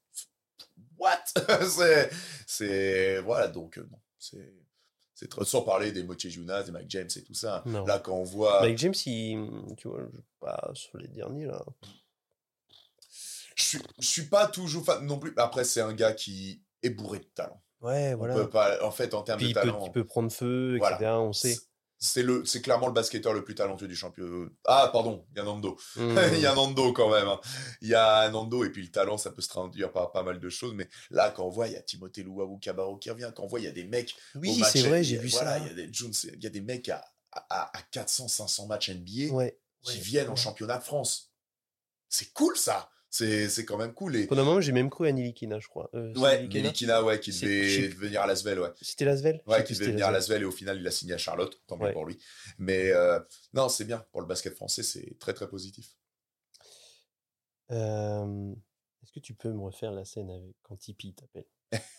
Tu veux que je fasse Tipeee? Je sais pas, je vais pas Euh, savoir faire. Faut que tu fasses les deux en fait, faut que tu fasses les deux. D'accord, ok, je, je, je vais faire. tu fais les deux. Donc, le petit, pour mettre le contexte, hein, match amical, euh, euh, Mondeville, euh, Lyon, ce qui s'appelait encore euh, féminin- basket, Lyon-Asvel féminin. Ça se passe à Pont-l'Évêque, fief de Nicolas Batum et de Marine Johannes. Ouais. Nicolas Batum demande pour rendre service à son ancien club, euh, est-ce que à Tony s'il peut passer Et Tony passe. Et euh, très beau match, très beau match. Et Pont-l'Évêque est un public de connaisseurs. Il y a eu du très très haut niveau là-bas, notamment avec Richard Batum, père 2. Et euh, j'arrive à mettre l'ambiance.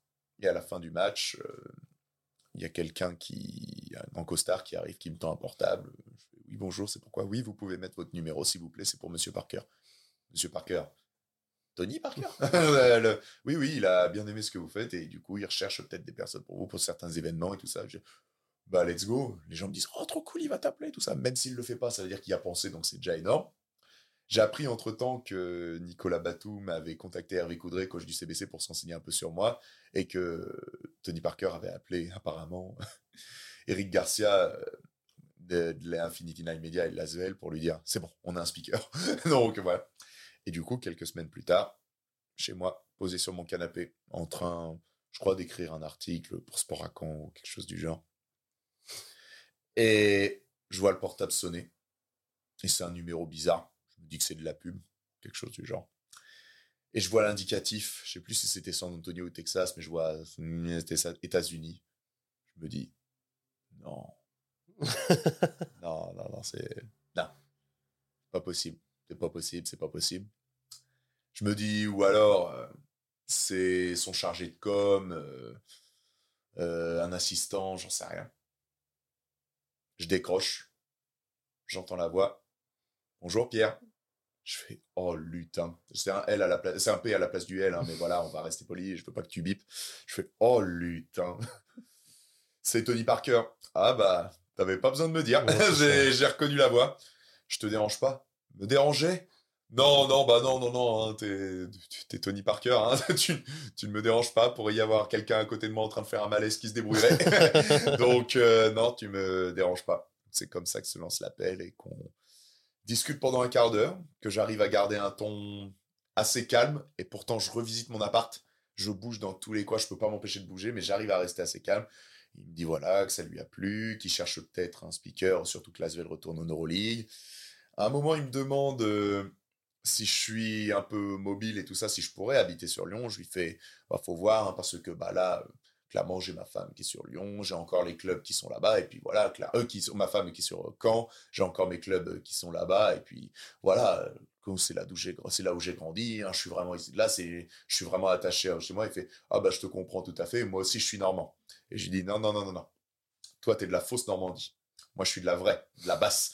Ça, je me suis dit, je tente, et voilà, et ça l'a fait marrer. Il a fait, voilà, tu, tu traînes trop avec Nicolas Batum. mais, mais en même temps, c'est vrai, hein, tout le monde sait que Caen euh, et que la basse Normandie, c'est bien mieux que la haute. Voilà, deal with it. Je vais pas dire le contraire. Voilà, bien. Et euh, on discute, et à la fin du truc, je fais, bah déjà, hein, merci, tu te rends pas compte, euh, là, de m'avoir appelé et tout ça, c'est dingue, parce que je suis un immense fan de NBA, et, et là, je te le cache pas, je me sens comme une fille de 14 ans à un concert de Justin Bieber, là. Mais, euh, donc, ça l'a fait marrer, et on raccroche, et là, je hurle. Je hurle, je pense que les voisins, voire l'immeuble entier m'ont entendu. Je hurle. Première chose que je fais, c'est je reprends le téléphone, je fais le numéro, je fais le numéro de l'appel d'urgence. Allô maman, faut que je te raconte un truc qui vient de se passer. Puis j'appelle euh, ma copine, ma femme maintenant, mon meilleur pote, mon frère, pour leur raconter. Voilà, c'est comme ça que ça s'est passé l'appel. Ouais, c'est stylé. hein. J'espère que bientôt, euh, je pourrai avoir le même type d'appel pour passer sur Contrepreneur, tu vois. Et t'as, t'as- t'as- t'as le contact de Batum aussi? Euh, j'ai pas son numéro de téléphone, mais ça nous est arrivé de discuter parfois sur les, sur les réseaux sociaux. Ah ouais. Mm. Et très adorable aussi, bah, tr- quelqu'un qui a vraiment pas oublié d'où il vient, très adorable, euh, très disponible, euh, d'une gentillesse euh, incroyable, et qui, quand je suis allé, euh, c'est lui qui a pris cette initiative, quand je suis allé à Los Angeles euh, en voyage organisé pour euh, découvrir le basket NBA là-bas, et bah, euh, il l'a su.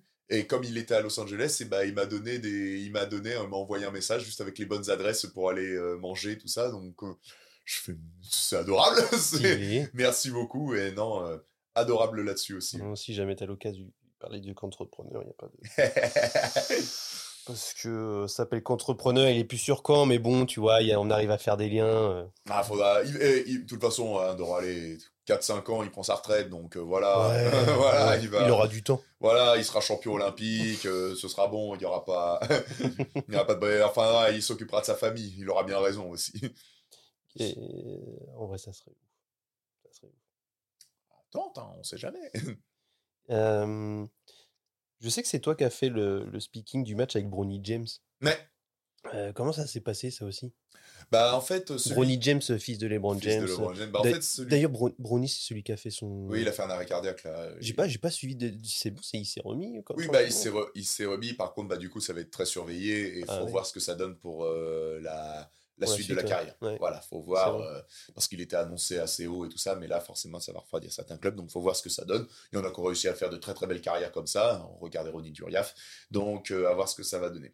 Mais en fait, celui qui aidait à organiser ce match, qui était un peu le relais euh, en France, c'était François Lamy, qui a longtemps été, euh, je crois, manager général ou manager des opérations sportives euh, de, de LDLC Asvel masculin. Et du coup, bah, quand il- on lui a demandé de- d'aider à trouver un speaker pour ça, bah, il, a, il a fait appel à moi. C'est comme ça que ça s'est fait. Et du coup, bah, c'est comme ça que je me suis retrouvé à, à- à animer ce match. C'est cool aussi, ça. Voilà, avec Bronny James, avec, et faut le noter, faut le noter, surtout un joueur, plus que Bronny James qui a crevé l'écran, c'est Bilal Koulibaly, Mhm. qui, on voit ce français, mais les Français ont été excellents. On a quand même, là, on a un vivier de fou. Les Français ont été excellents, même s'il y avait eu le poster de Bronny James et tout ça, dont on va revenir. Mais euh, Bilal, euh, les Français ont été excellents, et Bilal Koulibaly, et tu faisais, mais c'est quoi ce joueur tout ça, j'ai eu la chance de le découvrir là. Et maintenant, bah, drafté en septième position par, euh, par les Wizards. Donc, euh, J'avoue que moi, je suis pressé de voir ce que ça va donner les Français cette année. Ouais, non, franchement, je pense que c'est bien parce qu'il y a eu une petite accalmie. Là, c'est bien, je pense que Gobert à l'arrache parce qu'il a- sort d'une saison un peu compliquée. Fournier, dès qu'il va changer de club, ça va aller beaucoup mieux. Euh, on a Victor, on a Bilal. Je pense. euh, Victor, j'ai peur. Victor, j'ai Pas peur. moi. Pas Victor, j'ai peur parce que tu vois, je sais plus qui disait ça, qu'il a été un peu comme Bol Bol. Il avait ce euh, que Bol Bol, il avait. Hein? McGrady qui dit ça. Tracy ah, peut-être. Ouais, Ouais. tu vois, moi, en fait, moi, je doute, toi, tu lui donnes la solution. Mais en gros, euh, ouais, c'est vrai, au final, il a, les- il a juste euh, pas euh, le côté médiatique, mais Bol Bol avait. C'était Hmm. quasiment la même chose. Quoique, je pense que Victor est quand même un meilleur shooter. Ça ferait, ça ferait un meilleur ailier quand même. En fait, euh, je pense que, alors c'est une question d'opportunité, et je pense que quand il y a des joueurs comme ça, ce qui fait la différence, c'est un moment, parce que je crois que Bol Bol a eu quelques blessures, Mm. c'est aussi euh, les opportunités. Victor est tombé dans une très bonne équipe en termes d'opportunités, Ouais. là où Bol Bol a peut-être pas eu cette chance. Peut-être que Bol Bol est arrivé un peu trop tôt, et je pense que ce qui fait la différence, sans faire un jeu à Bol Bol, c'est le mental. Pour euh, dire, la première fois que j'ai rencontré Victor Wembanyama, déjà, ça, c'est très rare pour moi de lever les yeux quand je parle c'est très très rare. hein. Avec mes 2 mètres 8, bah là, je me sentais minuscule. Il avait 17 ans. Voilà. Et la première fois que j'ai eu la chance de discuter avec lui, alors qu'il avait 17 ans, T'aurais Bah, pu avoir sa carrière. et bah Je suis en train de me dire t'aurais pu avoir sa carrière. si seulement. Mais à 17 ans, ce qui m'a le plus impressionné, c'est pas sa taille. Tu parles avec lui, t'as l'impression qu'il a 30 ans de basket derrière lui. Ouais.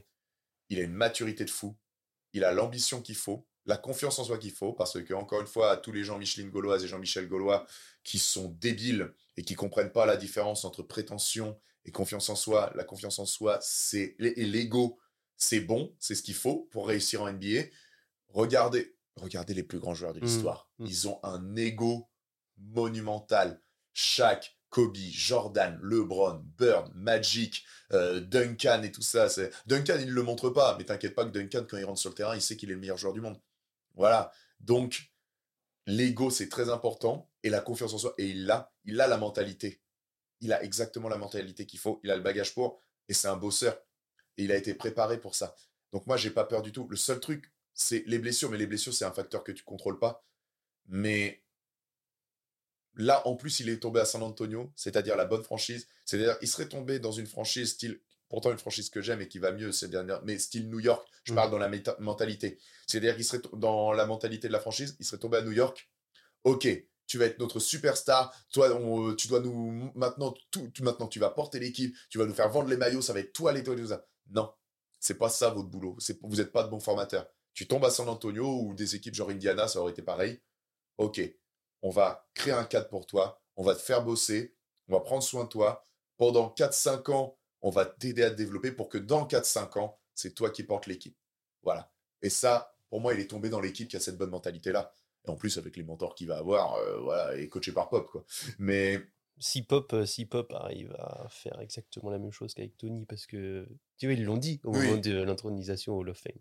Il dit, euh, Pop, il disait, euh, enfin concrètement, euh, si tout le monde avait pu voir comment j'ai traité Tony, ça passerait pas aujourd'hui. Après, à- à- je pense que ça passait avec Tony. Avant, ça, en fait, Tony et Victor sont, ont, ont la même envie de briller. Après, dans la mentalité, je sais pas comment c'est. Tout joueur, il y, a les fo- il y a les joueurs qui fonctionnent à la claque dans la gueule et il y a les joueurs qui fonctionnent à la table dans le dos. Mm. C'est voilà, faut gérer ça. Mais Popovic, j'ai pas trop d'inquiétude euh, là-dessus. À voir comment Victor ça. Et puis Victor, il a envie d'apprendre. Tu sens qu'il boit tout ce qu'on, tu sens qu'il boit tout ce qu'on lui dit, quoi, tout ce qu'on lui, tout ce qu'on lui donne. Et peu de gens le savent, mais ce type de joueur a déjà, a déjà marché et a déjà eu sa place en NBA, même dans les années 80. C'était pas pareil. À un moment, les blessures, malheureusement, l'ont freiné, mais c'était parti pour être un des meilleurs, euh, j'allais dire pivot, mais non, c'était le pivot, c'était Hakim Olajuwon. C'est Ralph Sampson. Le gars faisait 2,24, mais c'était un ailier fort, voire un ailier. Il pouvait dribbler, shooter, tout ça. Et c'était Hakim Olajuwon, le pivot, alors qu'il était plus petit. Et ce type de joueur-là, bah, il a fait des saisons à 20 points dire, à 20 points dire bon, euh, contre, et il était All-Star. Et pour moi, c'est ce que c'est ce que ça va être. Et puis, encore une fois, au, au mieux, ça peut donner Kevin Durant avec 12 cm de plus et, et, Ru- et en défense, Rudy Gobert plus mobile. Mm. Mais, mais, et, et quand on voit, moi, je suis pas inquiet parce que en gros, on voit Giannis, LeBron, Tony, enfin, on voit les joueurs dire ça va être incroyable, il va être incroyable. Ça, c'est des joueurs qui savent ce qu'il Même Draymond Green dit je vais pas le lâcher parce qu'on sait que si je lui donne l'avantage, je vais pas le lâcher. Donc, il va avoir une cible dans le dos. Tant mieux, tant mieux, tant mieux, tant mieux, c'est très très bien. Donc, moi, j'aurais eu peur si je connaissais pas la mentalité euh, de ce jeune-là. Mais quand je vois sa mentalité, je m'inquiète pas parce qu'il a exactement la mentalité qu'on voit chez des champions. Seul truc qui peut freiner, c'est peut-être des blessures, mais il a été. J'ai pu voir ses échauffements parfois quand il était à Levallois, que par qui il était cadré, tout ça. Il est chaque centimètre carré de son organisme et t'ai vu étudié à faire la l'échauffement des doigts de pied. ah oui, mais, étu- mais oui, voilà, étudié à la loupe. Donc, euh, non, et il est arrivé dans la bonne franchise pour, euh, pour le gérer. Donc, euh, Il n'y a pas de doute, quoi. Moi, je. Il y a toujours des. On peut jamais être sûr. Ouais, ouais, bien on peut jamais être sûr. On a eu des certitudes sur des joueurs et on a eu parfois. Euh, Jokic, qui aurait pu dire maintenant Jokic avec. Jokic et Giannis sont les meilleurs joueurs du monde. Qui aurait pu prévoir ça? Qui aurait pu prévoir ça au moment où on les a draftés? Et inversement, il y a des mecs qui ont été draftés en numéro 1. euh, euh, voilà, alors pas parfois des erreurs parce que souvent quand il y a un vrai talent et tout ça, là il y a le talent qui est là. Moi en tout cas, la mentalité est là, le cadre est là, l'équipe est là, le talent est là. Ça coche quand même beaucoup de cases. Ouais, c'est clair. Ça coche quand même beaucoup de cases. Ce serait quoi le, le match, l'événement que tu voudrais absolument expliquer? Un match d'équipe de France, les JO, les mondiaux, des trucs comme ça. Tu serais.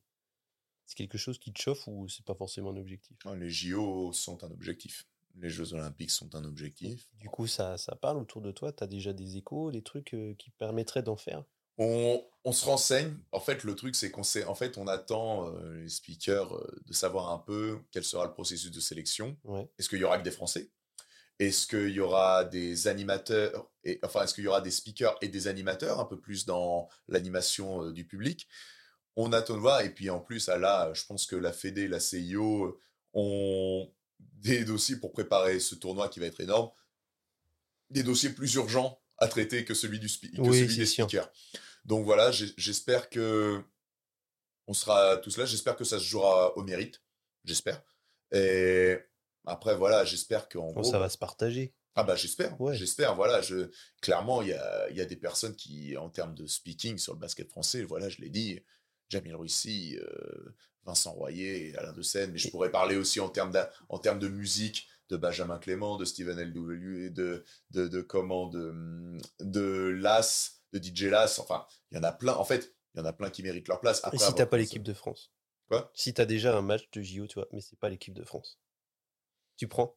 Ah bah, Bah oui. Bah, je veux, déjà, je peux pas faire le, je peux pas faire la fine bouche. Et puis pour l'équipe de France, pour le moment, ils ont un duo euh, qui fonctionne très bien. C'est Benjamin Clément et Vincent Royer. Hein, donc, C'est euh, toujours eux, ça bouge pas? euh, ouais, ils, se- ils se partagent les deux, mais oui, en gros, c'est toujours eux. Et ils font, ils, c'est même pas ils font le café, c'est ils font, ils font la fabrique de café, quoi. Donc, euh, donc il y a pas de souci. Donc, euh, pourquoi, euh, pourquoi enlever une équipe Pourquoi Ah, donc sur le papier, là, aujourd'hui, si tu dois faire un match des JO, ce sera pas forcément l'équipe de France. Pas forcément. Je chance. sais pas comment ce serait défini. Je Ouais. sais pas comment ce serait défini. Et je suis pas assez bête pour dire euh, bonjour, je veux faire les JO, mais par contre, je veux faire ces matchs-là, ces matchs-là. ces- non, non, tu. Je veux faire la finale, c'est tout. voilà. Je... euh, Ah bah euh, voilà, ouais, la finale. Voilà, un petit France-États-Unis. Ouais, c'est ça. mais mais non, mais a pas de souci. Je suis pas assez. Après, j'aimerais bien les faire. Si je les fais pas, bah c'est que, eh bah c'est qu'il y en avait. J'espère. Si ça se fait au mérite, c'est qu'il y en avait des plus méritants que moi. Et ce sera pas, ce sera une déception. Je veux pas le cacher, mais ce sera pas un stop. C'est pas comme ça. Pour ça que je vais me dire, bah ça y est, ma carrière est terminée et tout ça. Et c'est un objectif.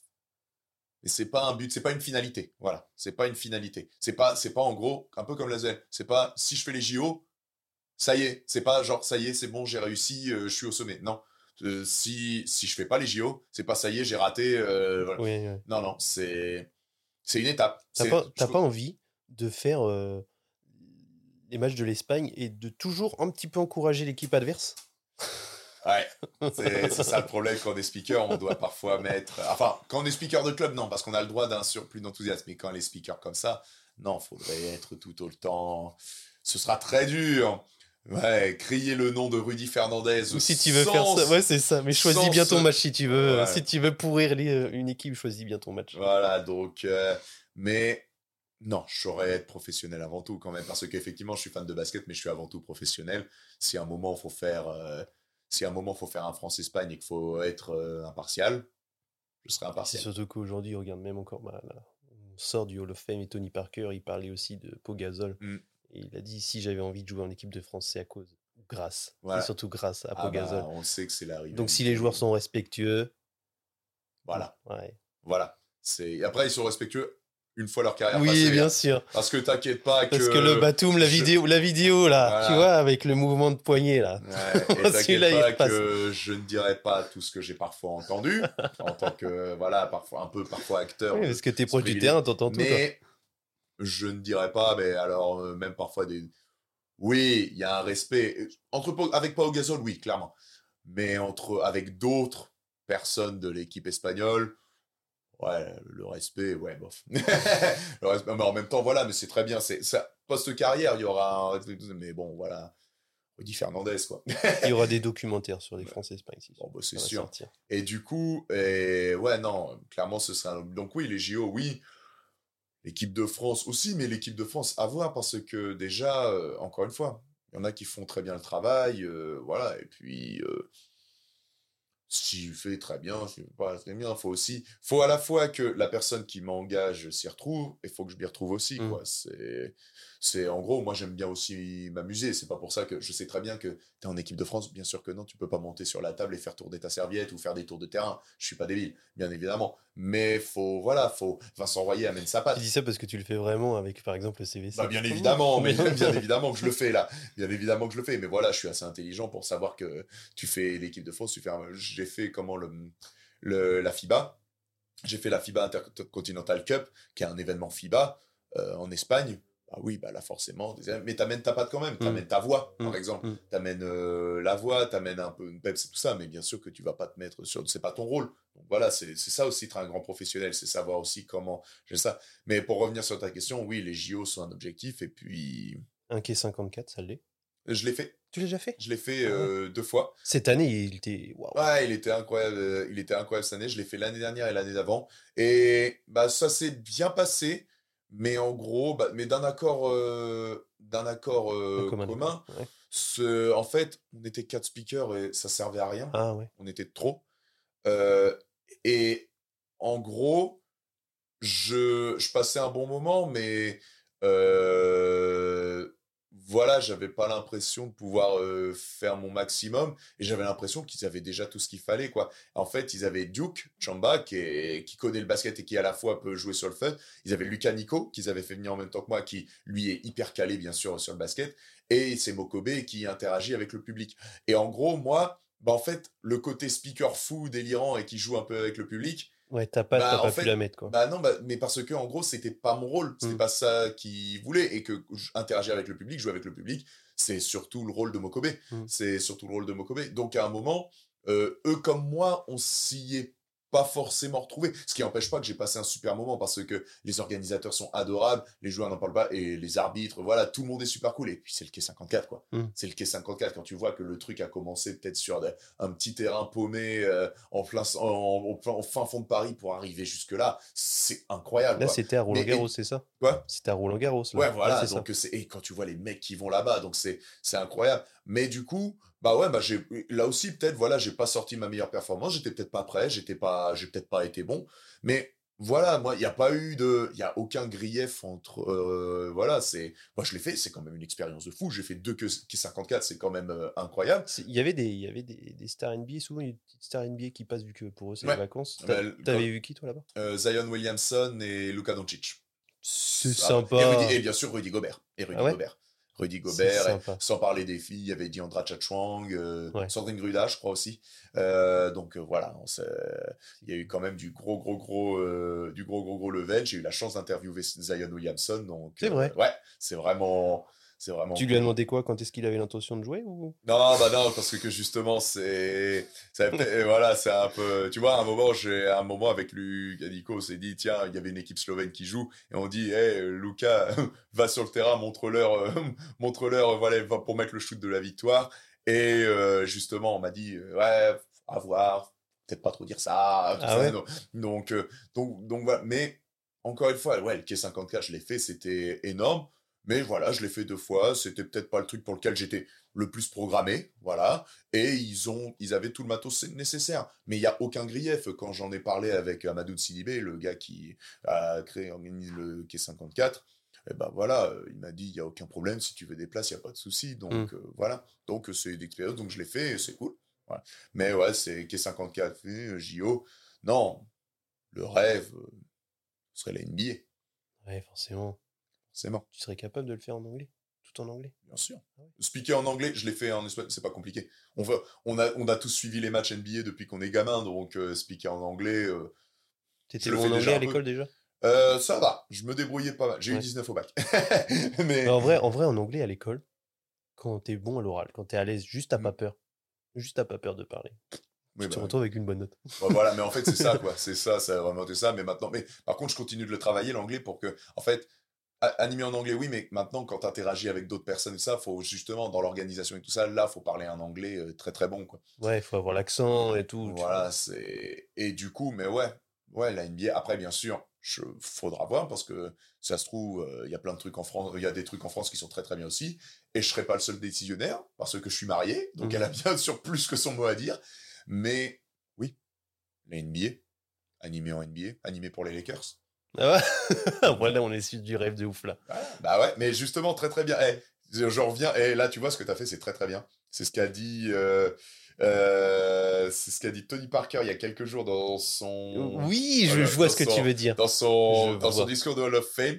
Et voilà, si. Si les gens ne disent pas si les que gens t'es un rigolent, taré, pas, ne rigolent pas Ouais, euh, voilà. à votre quand vous dites votre rêve et que les gens ne rigolent pas, c'est Mm. que votre rêve est pas assez fou. Il y avait euh, la marque à la virgule Nike qui avait fait ça un petit peu aussi avec euh,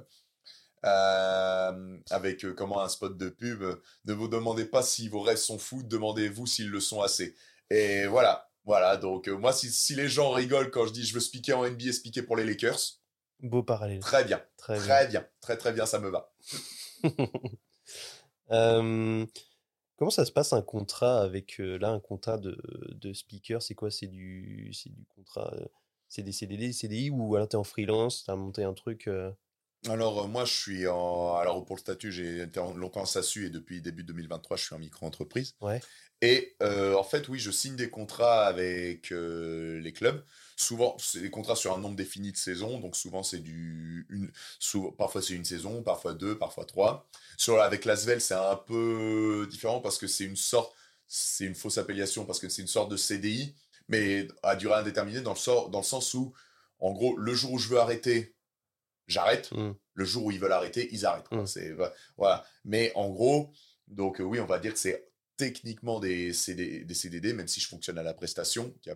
Et en gros, oui, je passe ce contrat pour, un pour une durée de, certains, de, certaines saisons. Quoi. Voilà, en disant, et avec des clauses dans le contrat, euh, voilà, euh, sur les déplacements, sur mais même des clauses, des clauses où tu te dis, ouais, c'est bizarre, cette clause-là, elle servira jamais. La clause force majeure, en cas de, en cas d'infection, en cas de maladie virale qui peut toucher le monde entier et tout ça, mais ça n'arrivera jamais, on peut l'enlever cette clause. Ah bah non, heureusement qu'elle était là. C'est-à-dire que ouais, t'as été payé pendant tout le Covid. Bah, en fait, en fait, non, non, non, parce que non, parce qu'on fonctionne quand même à la prestation. Et par contre, en- pendant la co- Covid, euh, euh, il y a eu ce, il y a eu le fonds de solidarité qui là, par contre, a sauvé euh, moi, enfin, à titre personnel. Mm. Je sais que c'était pas suffisant pour beaucoup, mais moi, à titre personnel, ça m'a sauvé. hein. Mm. Ça m'a sauvé. Et en plus, j'ai eu la chance de, avec le CBC et Mondeville, qui ont été CBC et Mondeville et Lasvel. Le CBC et Mondeville, comme ils jouaient quand même, ils ont, ils ont continué à me payer, mais en tant que commentateur. Ouais. Et Lasvel avait. Le speaker était quand même obligatoire sur les matchs à huis clos. Ils auraient pu se dire, surtout qu'il n'y a pas de public parce qu'ils ont un speaker sur Lyon, ils auraient pu se dire, bon, on paye pas un billet de train en plus et tout ça. Et ben non, ils l'ont fait quand même. Ils l'ont fait quand même, ils m'ont fait bosser comme ça. Donc euh, j'ai la chance. Pour moi, comme je le dis souvent, être un grand club, c'est pas que les victoires. C'est pas que les, pas que les victoires, c'est pas que les titres. C'est aussi comment tu traites les bénévoles, comment tu traites euh, les, personnes sous contrat, comment tu traites les joueurs, comment tu es humainement. Et j'ai la chance d'être avec de très très grands clubs sur ce point-là.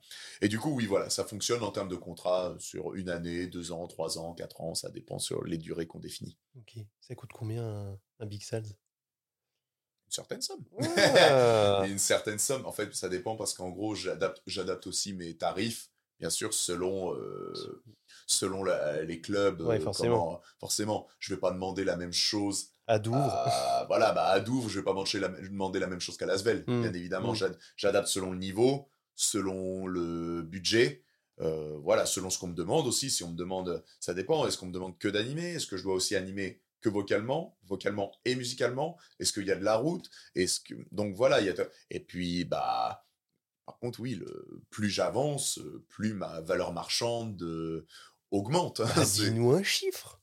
On veut un chiffre. un chiffre, c'est compliqué, ouais, mais après, ça rentre en concurrence avec les autres speakers. Qu'est-ce que je pourrais donner comme chiffre Euh, Je réfléchis sur un truc. euh, Une fourchette. une fourchette. fourchette. Ah, bah facile, entre 0 et 1000. Bah oui, Voilà. voilà, j'ai putain le con.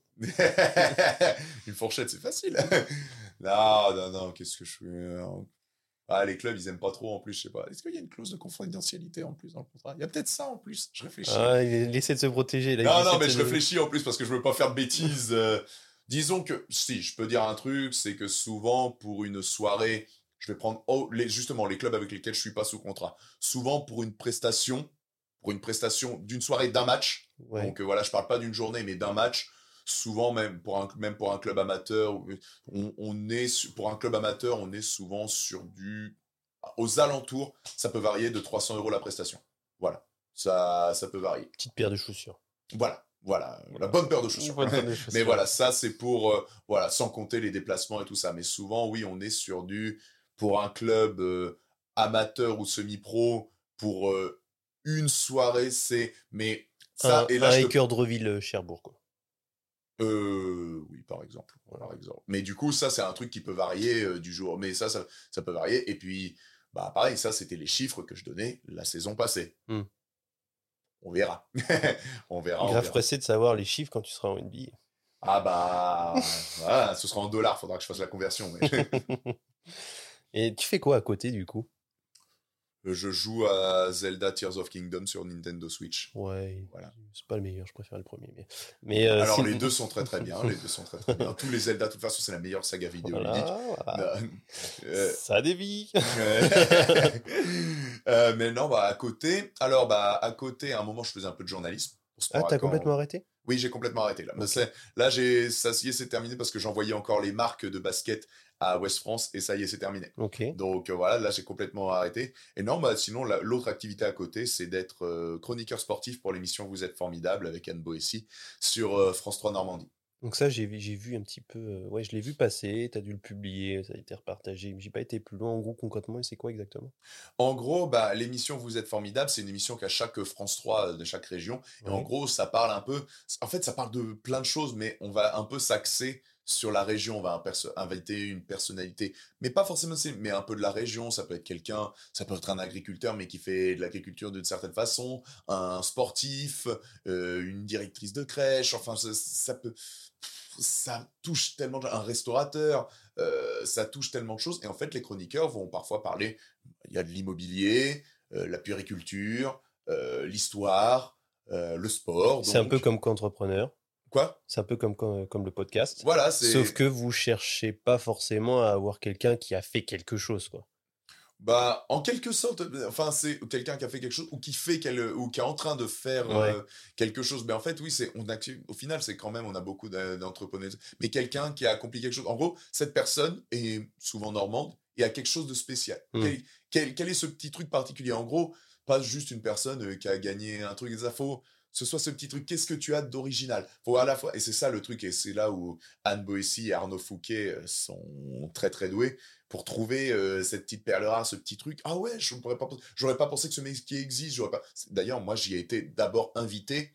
En enfin, j'y ai d'abord été en tant qu'invité. Ouais. Et après, je suis devenu chroniqueur sportif. Mais voilà, trouver un petit peu ce. Ah d'accord, ça c'est un métier. Ah, je savais pas qu'ils faisaient ça et tout ça. C'est, c'est voilà, c'est un peu et euh, c'est un peu le truc de vous êtes formidable. Stylé. T'es- t'es- J'ai l'impression que la, la voix, ta voix, est surtout une part importante de Pierre Salzman. Tu vois. Clairement, oui. Est-ce que tu vois un petit peu, je vais pas dire capitaliser, mais jouer dessus? Jouer dessus, genre faire du doublage? C'est mon rêve. Ah, le voilà. doublage, c'est mon. C'est au même niveau que la NBA ou? Non, peut-être pas. Non, ce- mais pas loin. Faire du doublage, c'est mon rêve. Toi, Je tu veux suis- faire le doublage de quel personnage Disney, toi? Alors, euh, ça dépend, mais en gros, moi, un des personnages Disney qui m'a passionné et qui est doublé par euh, mon doubleur préféré all time, c'est le génie d'Aladin, qui est doublé par Richard Darbois, qui fait Buzz l'éclair, Batman dans la série des- Ah, oui. Batman Oui, dans la série animée, qui fait Biff Tannen, le méchant dans Retour vers le futur, qui fait Indiana Jones, euh, et j'en passe. et- Ah oui, tu connais bien quand même. Ah oui, ah mais en fait, je c'est très relou de regarder un film avec moi. Parce que tu vas regarder un film avec moi et je vais dire alors là t'entends la voix c'est Féodor Atkin qui est le doubleur de Jafar dans le dans, dans Aladdin mais également du Dr House. Et là t'entends Dorothée Pousseau qui fait qui fait euh, Didi la sœur de Dexter dans le laboratoire de Dexter mais qui est aussi la voix maintenant officielle de Margot Robbie. Et là tu vas entendre Maïdara qui fait et, donc je suis très c'est très très relou mais je suis passionné de doublage. Je suis passionné de doublage et effectivement c'est vrai qu'avec ma voix je serais mais c'est très très dur parce que bah déjà ça demande du temps parce que les doubleurs sont des acteurs Mhm. sont avant tout des acteurs. C'est pas on peut arriver comme ça juste parce que j'ai une belle Bon, Il voix. y a des youtubeurs qui le font. Oui, voilà, aussi. Mais, Ouais. mais voilà, mais c'est aussi des acteurs. Les grands doubleurs sont des acteurs. Je pense notamment à Emmanuel Curtil, qui est peut-être actuellement le plus grand doubleur français de l'histoire par rapport à ce qu'il a fait, c'est Roger Carrel. Astérix, euh, 6PO, euh, Maestro, euh, Kermit la Grenouille, euh, voilà, euh, Winnie l'ourson, enfin, euh, voilà. Donc c'est. Mais actuellement, en termes de talent, c'est Emmanuel Curtil. Et pour dire Emmanuel Curtil, euh, t'as vu Cusco Mhm. Ok. Mhm. Euh, t'as vu le Roi Lion? Si je te dis que la voix de Simba Mhm. et que la voix de Kronk Ah ouais. c'est le même mec. D'accord. Donc c'est-à-dire que le mec qui fait c'est mot signifie et l'autre qui fait oh mes couchers aux épinards. C'est c'est le c'est le même mec. C'est aussi la voix de Chandler dans Friends. C'est le doubleur officiel de Jim Carrey. Donc le Splendid. Ouais, c'est ça. On est sur pas mal de voix différentes. Voilà, et donc lui, il peut adapter sa voix. euh, enfin voilà, il a ouais, Richard Darbois, euh, Richard Darbois aussi. euh, Bonjour, je suis Buzz l'éclair et je viens en paix. Voilà, il fait. il fait- Et donc du coup, oui, c'est. Tu dois faire qui, toi? Alors, moi, moi, ce serait soit les, les grands copains, genre génie, le génie d'Aladin, Ouais. soit les méchants. Soit les méchants. Ça, parce que des des, descendre la voix un petit peu comme ça et faire un rire. ça, ça me plairait beaucoup. Bowser, j'adorerais faire Bowser, quoi. Mais je peux aussi, alors j'espère que le micro va pas saturer, mais euh, par exemple, je peux faire d'autres types, euh, types de méchants, euh, genre le Joker. Mais là, par exemple, c'est plus du tout la voix grave. Alors si, ou alors si on veut faire le rire de Marc Hamill, qui, a fait le Joker, faut commencer grave et aller d'abord le- les aiguilles. Il commence en faisant.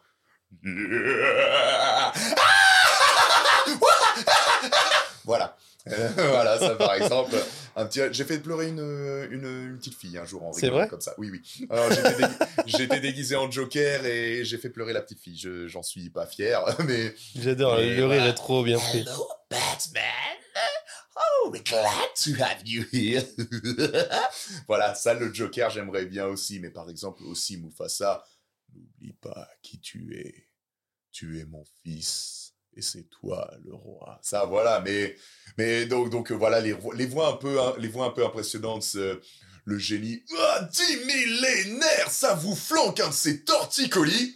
c'est ça, ça, Et c'est il connaît déjà toutes les répliques. ah bah oui, mais voilà, mais ça, et ça c'est effectivement. Et donc oui, du doublage. En plus, le doublage, souvent quand tu fais des personnages de dessins animés, bah tu fais rêver les enfants. Et ça c'est génial. Ça c'est vraiment un truc génial. Donc euh, ouais, doublage, j'aimerais beaucoup. Donc s'il y en a qui regardent ce podcast, s'il vous plaît, je veux faire du doublage. N'hésitez pas, Voilà, surtout. Même, de la, même de la voix off pub et tout ça, mais il n'y a pas de souci. Si vous pouviez me faire un petit retour aussi sur le fait que si vous proposez quelque chose à Pierre, que c'était grâce à Contrepreneur, Voilà, ça serait voilà, pas mal. Évidemment, bah ça, de toute façon, si j'arrive, voilà, je, je, je n'oublierai pas. hein. Grave content de te lancer dans une nouvelle carrière. Euh, ok, trop bien. Et tout à l'heure, tu m'as parlé d'un mentor, Vincent Royer. Pourquoi c'est un mentor Alors, il y en a eu, il y en a eu trois en fait. Il y a eu Vincent Royer, il y a eu Jamil Rouissi, lui aussi, Donc beaucoup. c'est c'est que des speakers? Ouais, Ouais. Après, après, ça dépend en termes de mentor de personnes qui. Je peux pas oublier ma mère, hein, bien sûr. Mm. Mais euh, et des personnes qui bon, on pourrait même ajouter Eric Garcia une fois que je suis arrivé à Lasvel. Mais oui, en gros, ce sont des speakers. En fait, euh, il y a eu Jamil Rouissi que j'ai rencontré sur un match qui se déroulait à IF entre IF et une équipe euh, universitaire américaine. Vincent Royer, qui direct de lui-même, euh, de son propre chef, a pris l'initiative quand je suis arrivé à Bourges de m'appeler pour me conseiller sur la sonde de ça. Et puis Alain de Seine, avec euh, qui j'ai un peu perdu le contact, mais qui est celui qui m'a mis le pied à l'étrier Mhm. c'était bah, clairement le speaker le plus connu de France et qui, euh, à Rouen, a dit à un moment, il me faut un remplaçant.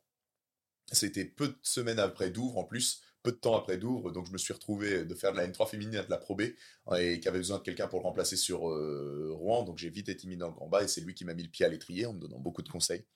Et Jamil Rouissi et Vincent Royer, qui sont encore bah, ceux que j'appelle quand j'ai besoin de conseils et tout ça, c'est encore, ce sont, oui, clairement les deux que je peux qualifier de, de mentors, bah, qui sont peut-être les deux meilleurs speakers de France, hein, tout simplement. Jamil Rouissi qui a longtemps fait le 1554, qui a été, en fait, qui a été l'épopée aussi de Nanterre, c'était le speaker de Nanterre, et Vincent Royer, équipe de France, Le Mans, qui a fait Bourges aussi, qui est le roi du 3-3. Euh, voilà, donc, euh, euh, en plus, deux styles di- diamétralement opposés. Donc c'est ça aussi, c'est ça l'avantage d'un speaker, Tu, penses que tu as un mix des deux? Peut-être, peut-être. En certains points bah, en fait, en fait c'est par exemple, il y en a qui parlent de copie et tout ça, mais en fait, quand il y en a qui disent, qui reprochent par exemple, ça j'ai jamais compris, on va faire un parallèle, quand il y en a qui disent ouais, euh, Kobe, euh, c'est nul, il a fait que copier Jordan. Bah très bien. enfin, c'est, c'est, en- en- pardon, mais en quoi c'est, en quoi ils servent ça d'argument pour minimiser ce qu'il a fait? Mm. C'est bien de copier les meilleurs, non? Ou en tout cas de s'en inspirer. Surtout parce que, par exemple, si voilà, s'il y a euh, un speaker qui a une marque de fabrique, un truc qu'il fait, faut pas, on essaye de pas trop lui piquer tout ça, même si on se retrouve quand même à faire aussi la même chose et tout ça. On va pas copier exactement le style, mais c'est normal de s'inspirer des meilleurs. Bah oui. C'est quand même absolument normal. Jamil Rouissi, Jamil Rouissi, euh, Alain Seine et Vincent Royer étaient les meilleurs et sont, le sont toujours. Donc je m'en suis inspiré. C'est absolument normal. Mais t'amènes ta touche personnelle. C'est peut-être ça qui a fait, euh, a fait aussi euh, une différence. Tu t'inspires des meilleurs et les meilleurs m'ont donné conseil. Donc forcément, à un moment, on me dit ouais, c'est cool, t'as réussi, t'es bon, et bon et tout ça. Alors oui, mais quand il y a les meilleurs qui t'aident, forcément, à un moment, ça, ça aide forcément. Mais du coup, oui, ils m'ont grandement inspiré, ils m'ont grandement conseillé de leur propre chef. C'est pour ça quand je dis aussi voilà le truc de concurrence et tout ça, non, Ouais, on ouais. s'entraide quoi. On s'entraide.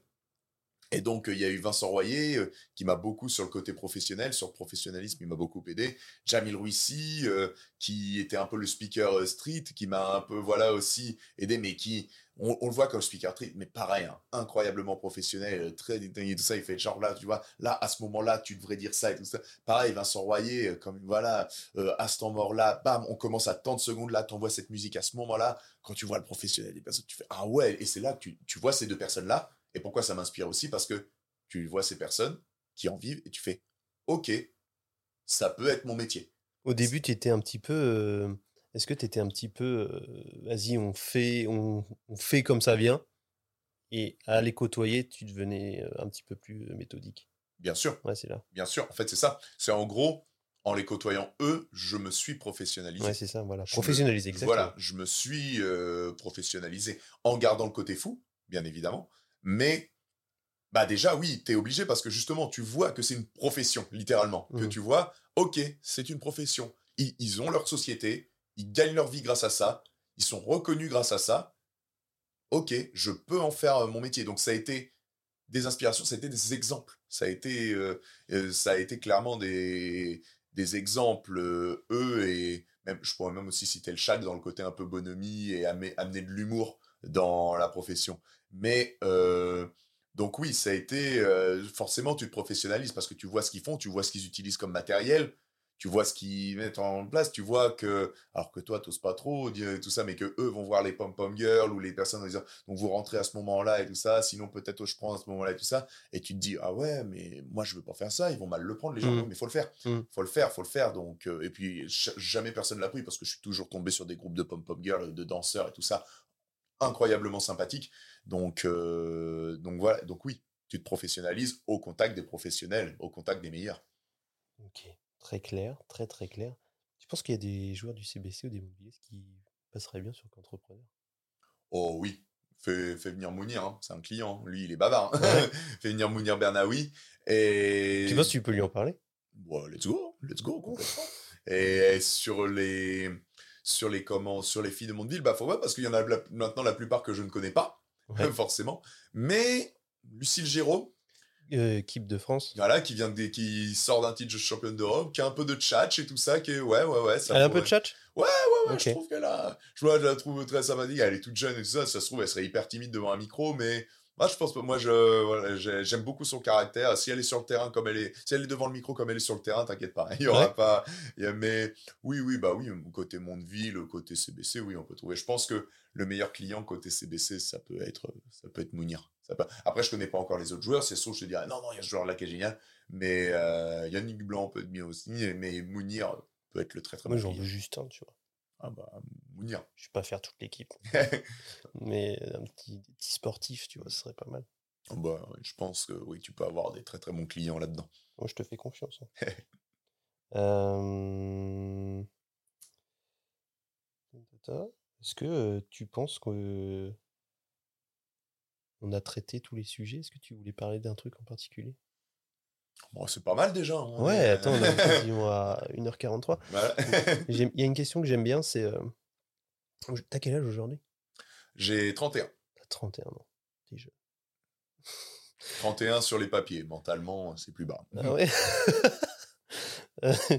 T'as 31 ans et là, tu vas, tu traînes dans la rue et puis euh, tu rencontres le Pierre Salzman euh, quand il avait euh, 15 ans. Tu lui dis quoi? 15 ans en plus, oui. Et bah, je lui dis, ça va être les, parce que c'était déjà pas très facile à cette époque.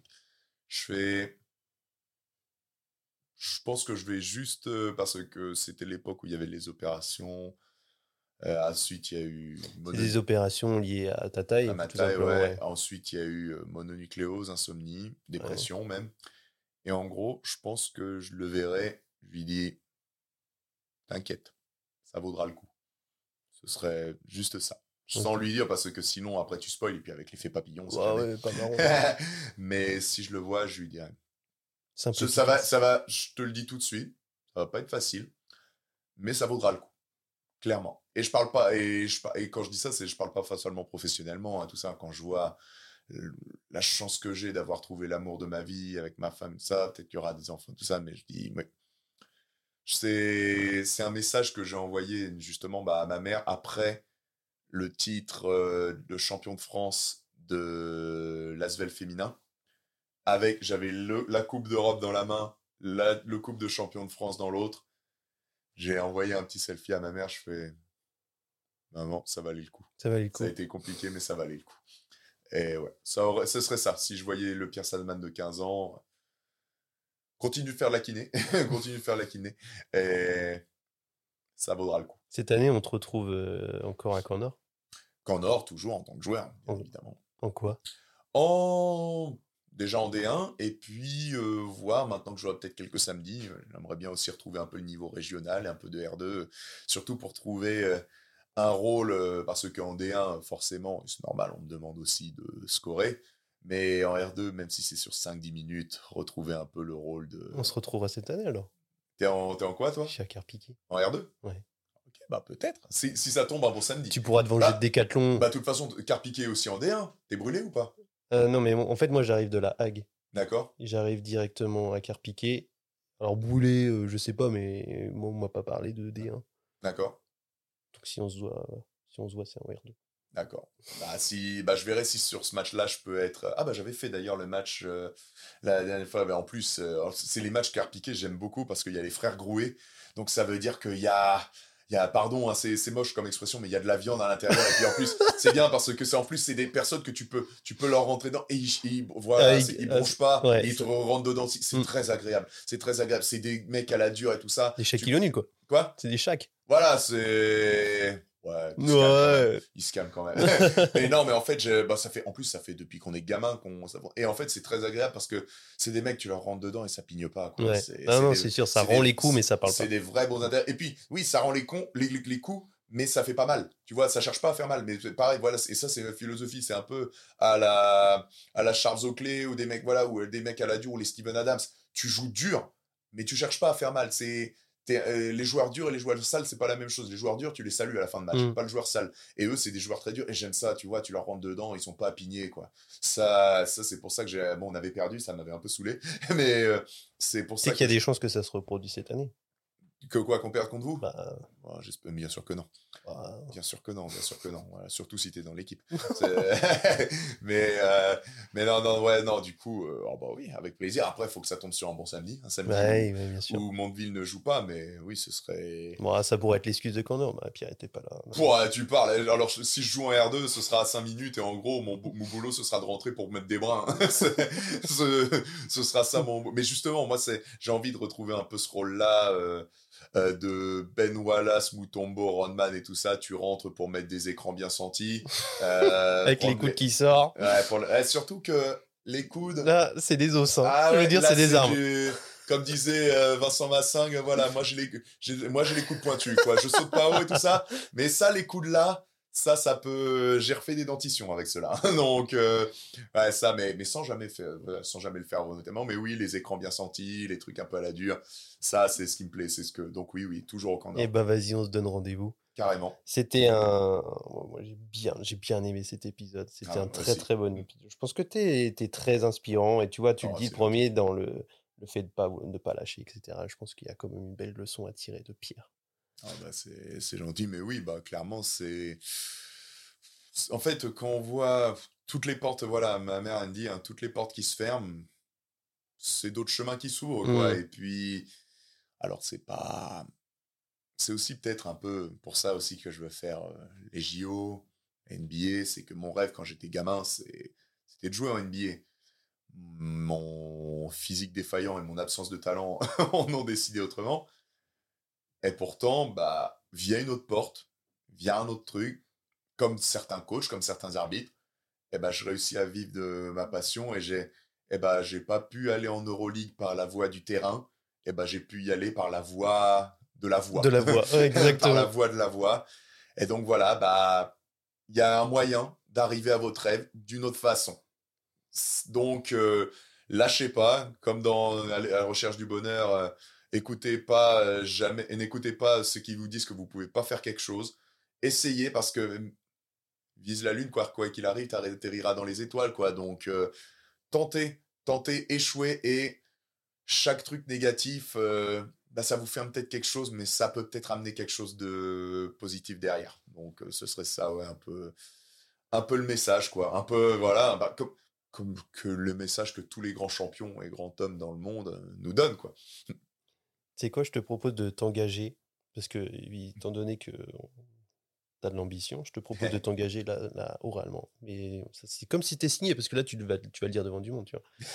C'est que si tu arrives à soit faire speaker aux États-Unis, soit euh, peut-être euh, faire la voix d'un Disney, que tu reviennes, Ok.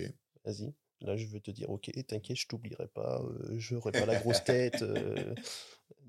euh, là, Ah, j'aurais le melon hein, si ah, je fais ça. hein, mais, mais en gros, c'est voilà. En gros, si je peux te réinviter, si tu arrives à atteindre de ces, un de ces deux objectifs, je te réinvite. Ça te va ou pas? Let's go. Est-ce que tu nous fais l'honneur de faire l'outro Ah, l'outro, ok. Euh, je réfléchis comment je peux faire. euh, parce que si je dis juste au revoir, c'est ça va pas être terrible. hein, J'imagine que t'attends euh, que t'attends mieux que ça. On va faire en français du coup. Je suis pas difficile. Voilà. Mesdames et messieurs, c'était Qu'entrepreneur, le meilleur, le plus grand, le plus incroyable, le plus shaquille des podcasts de France. On espère que vous avez apprécié et on vous donne rendez-vous au prochain épisode. Et là, je mettrai la musique de. Voilà. Et voilà, très bien, nickel. Allez, encore un épisode de qualité. En tout cas, si tu entends ça, c'est que cet épisode de Qu'entrepreneur t'a plu. Il faut surtout pas hésiter à me recommander des chefs d'entreprise, des sportifs ou des artistes de ton entourage que tu jugeras pertinents pour ce podcast. Tu deviendras la plus belle des personnes si tu partages cet épisode. Aussi, petit instant promo, si tu as des besoins en communication, tous les membres du bureau des créas ainsi que Femacom sauront prendre soin de toi. Je suis Axel Moulin et à bientôt pour un nouvel épisode.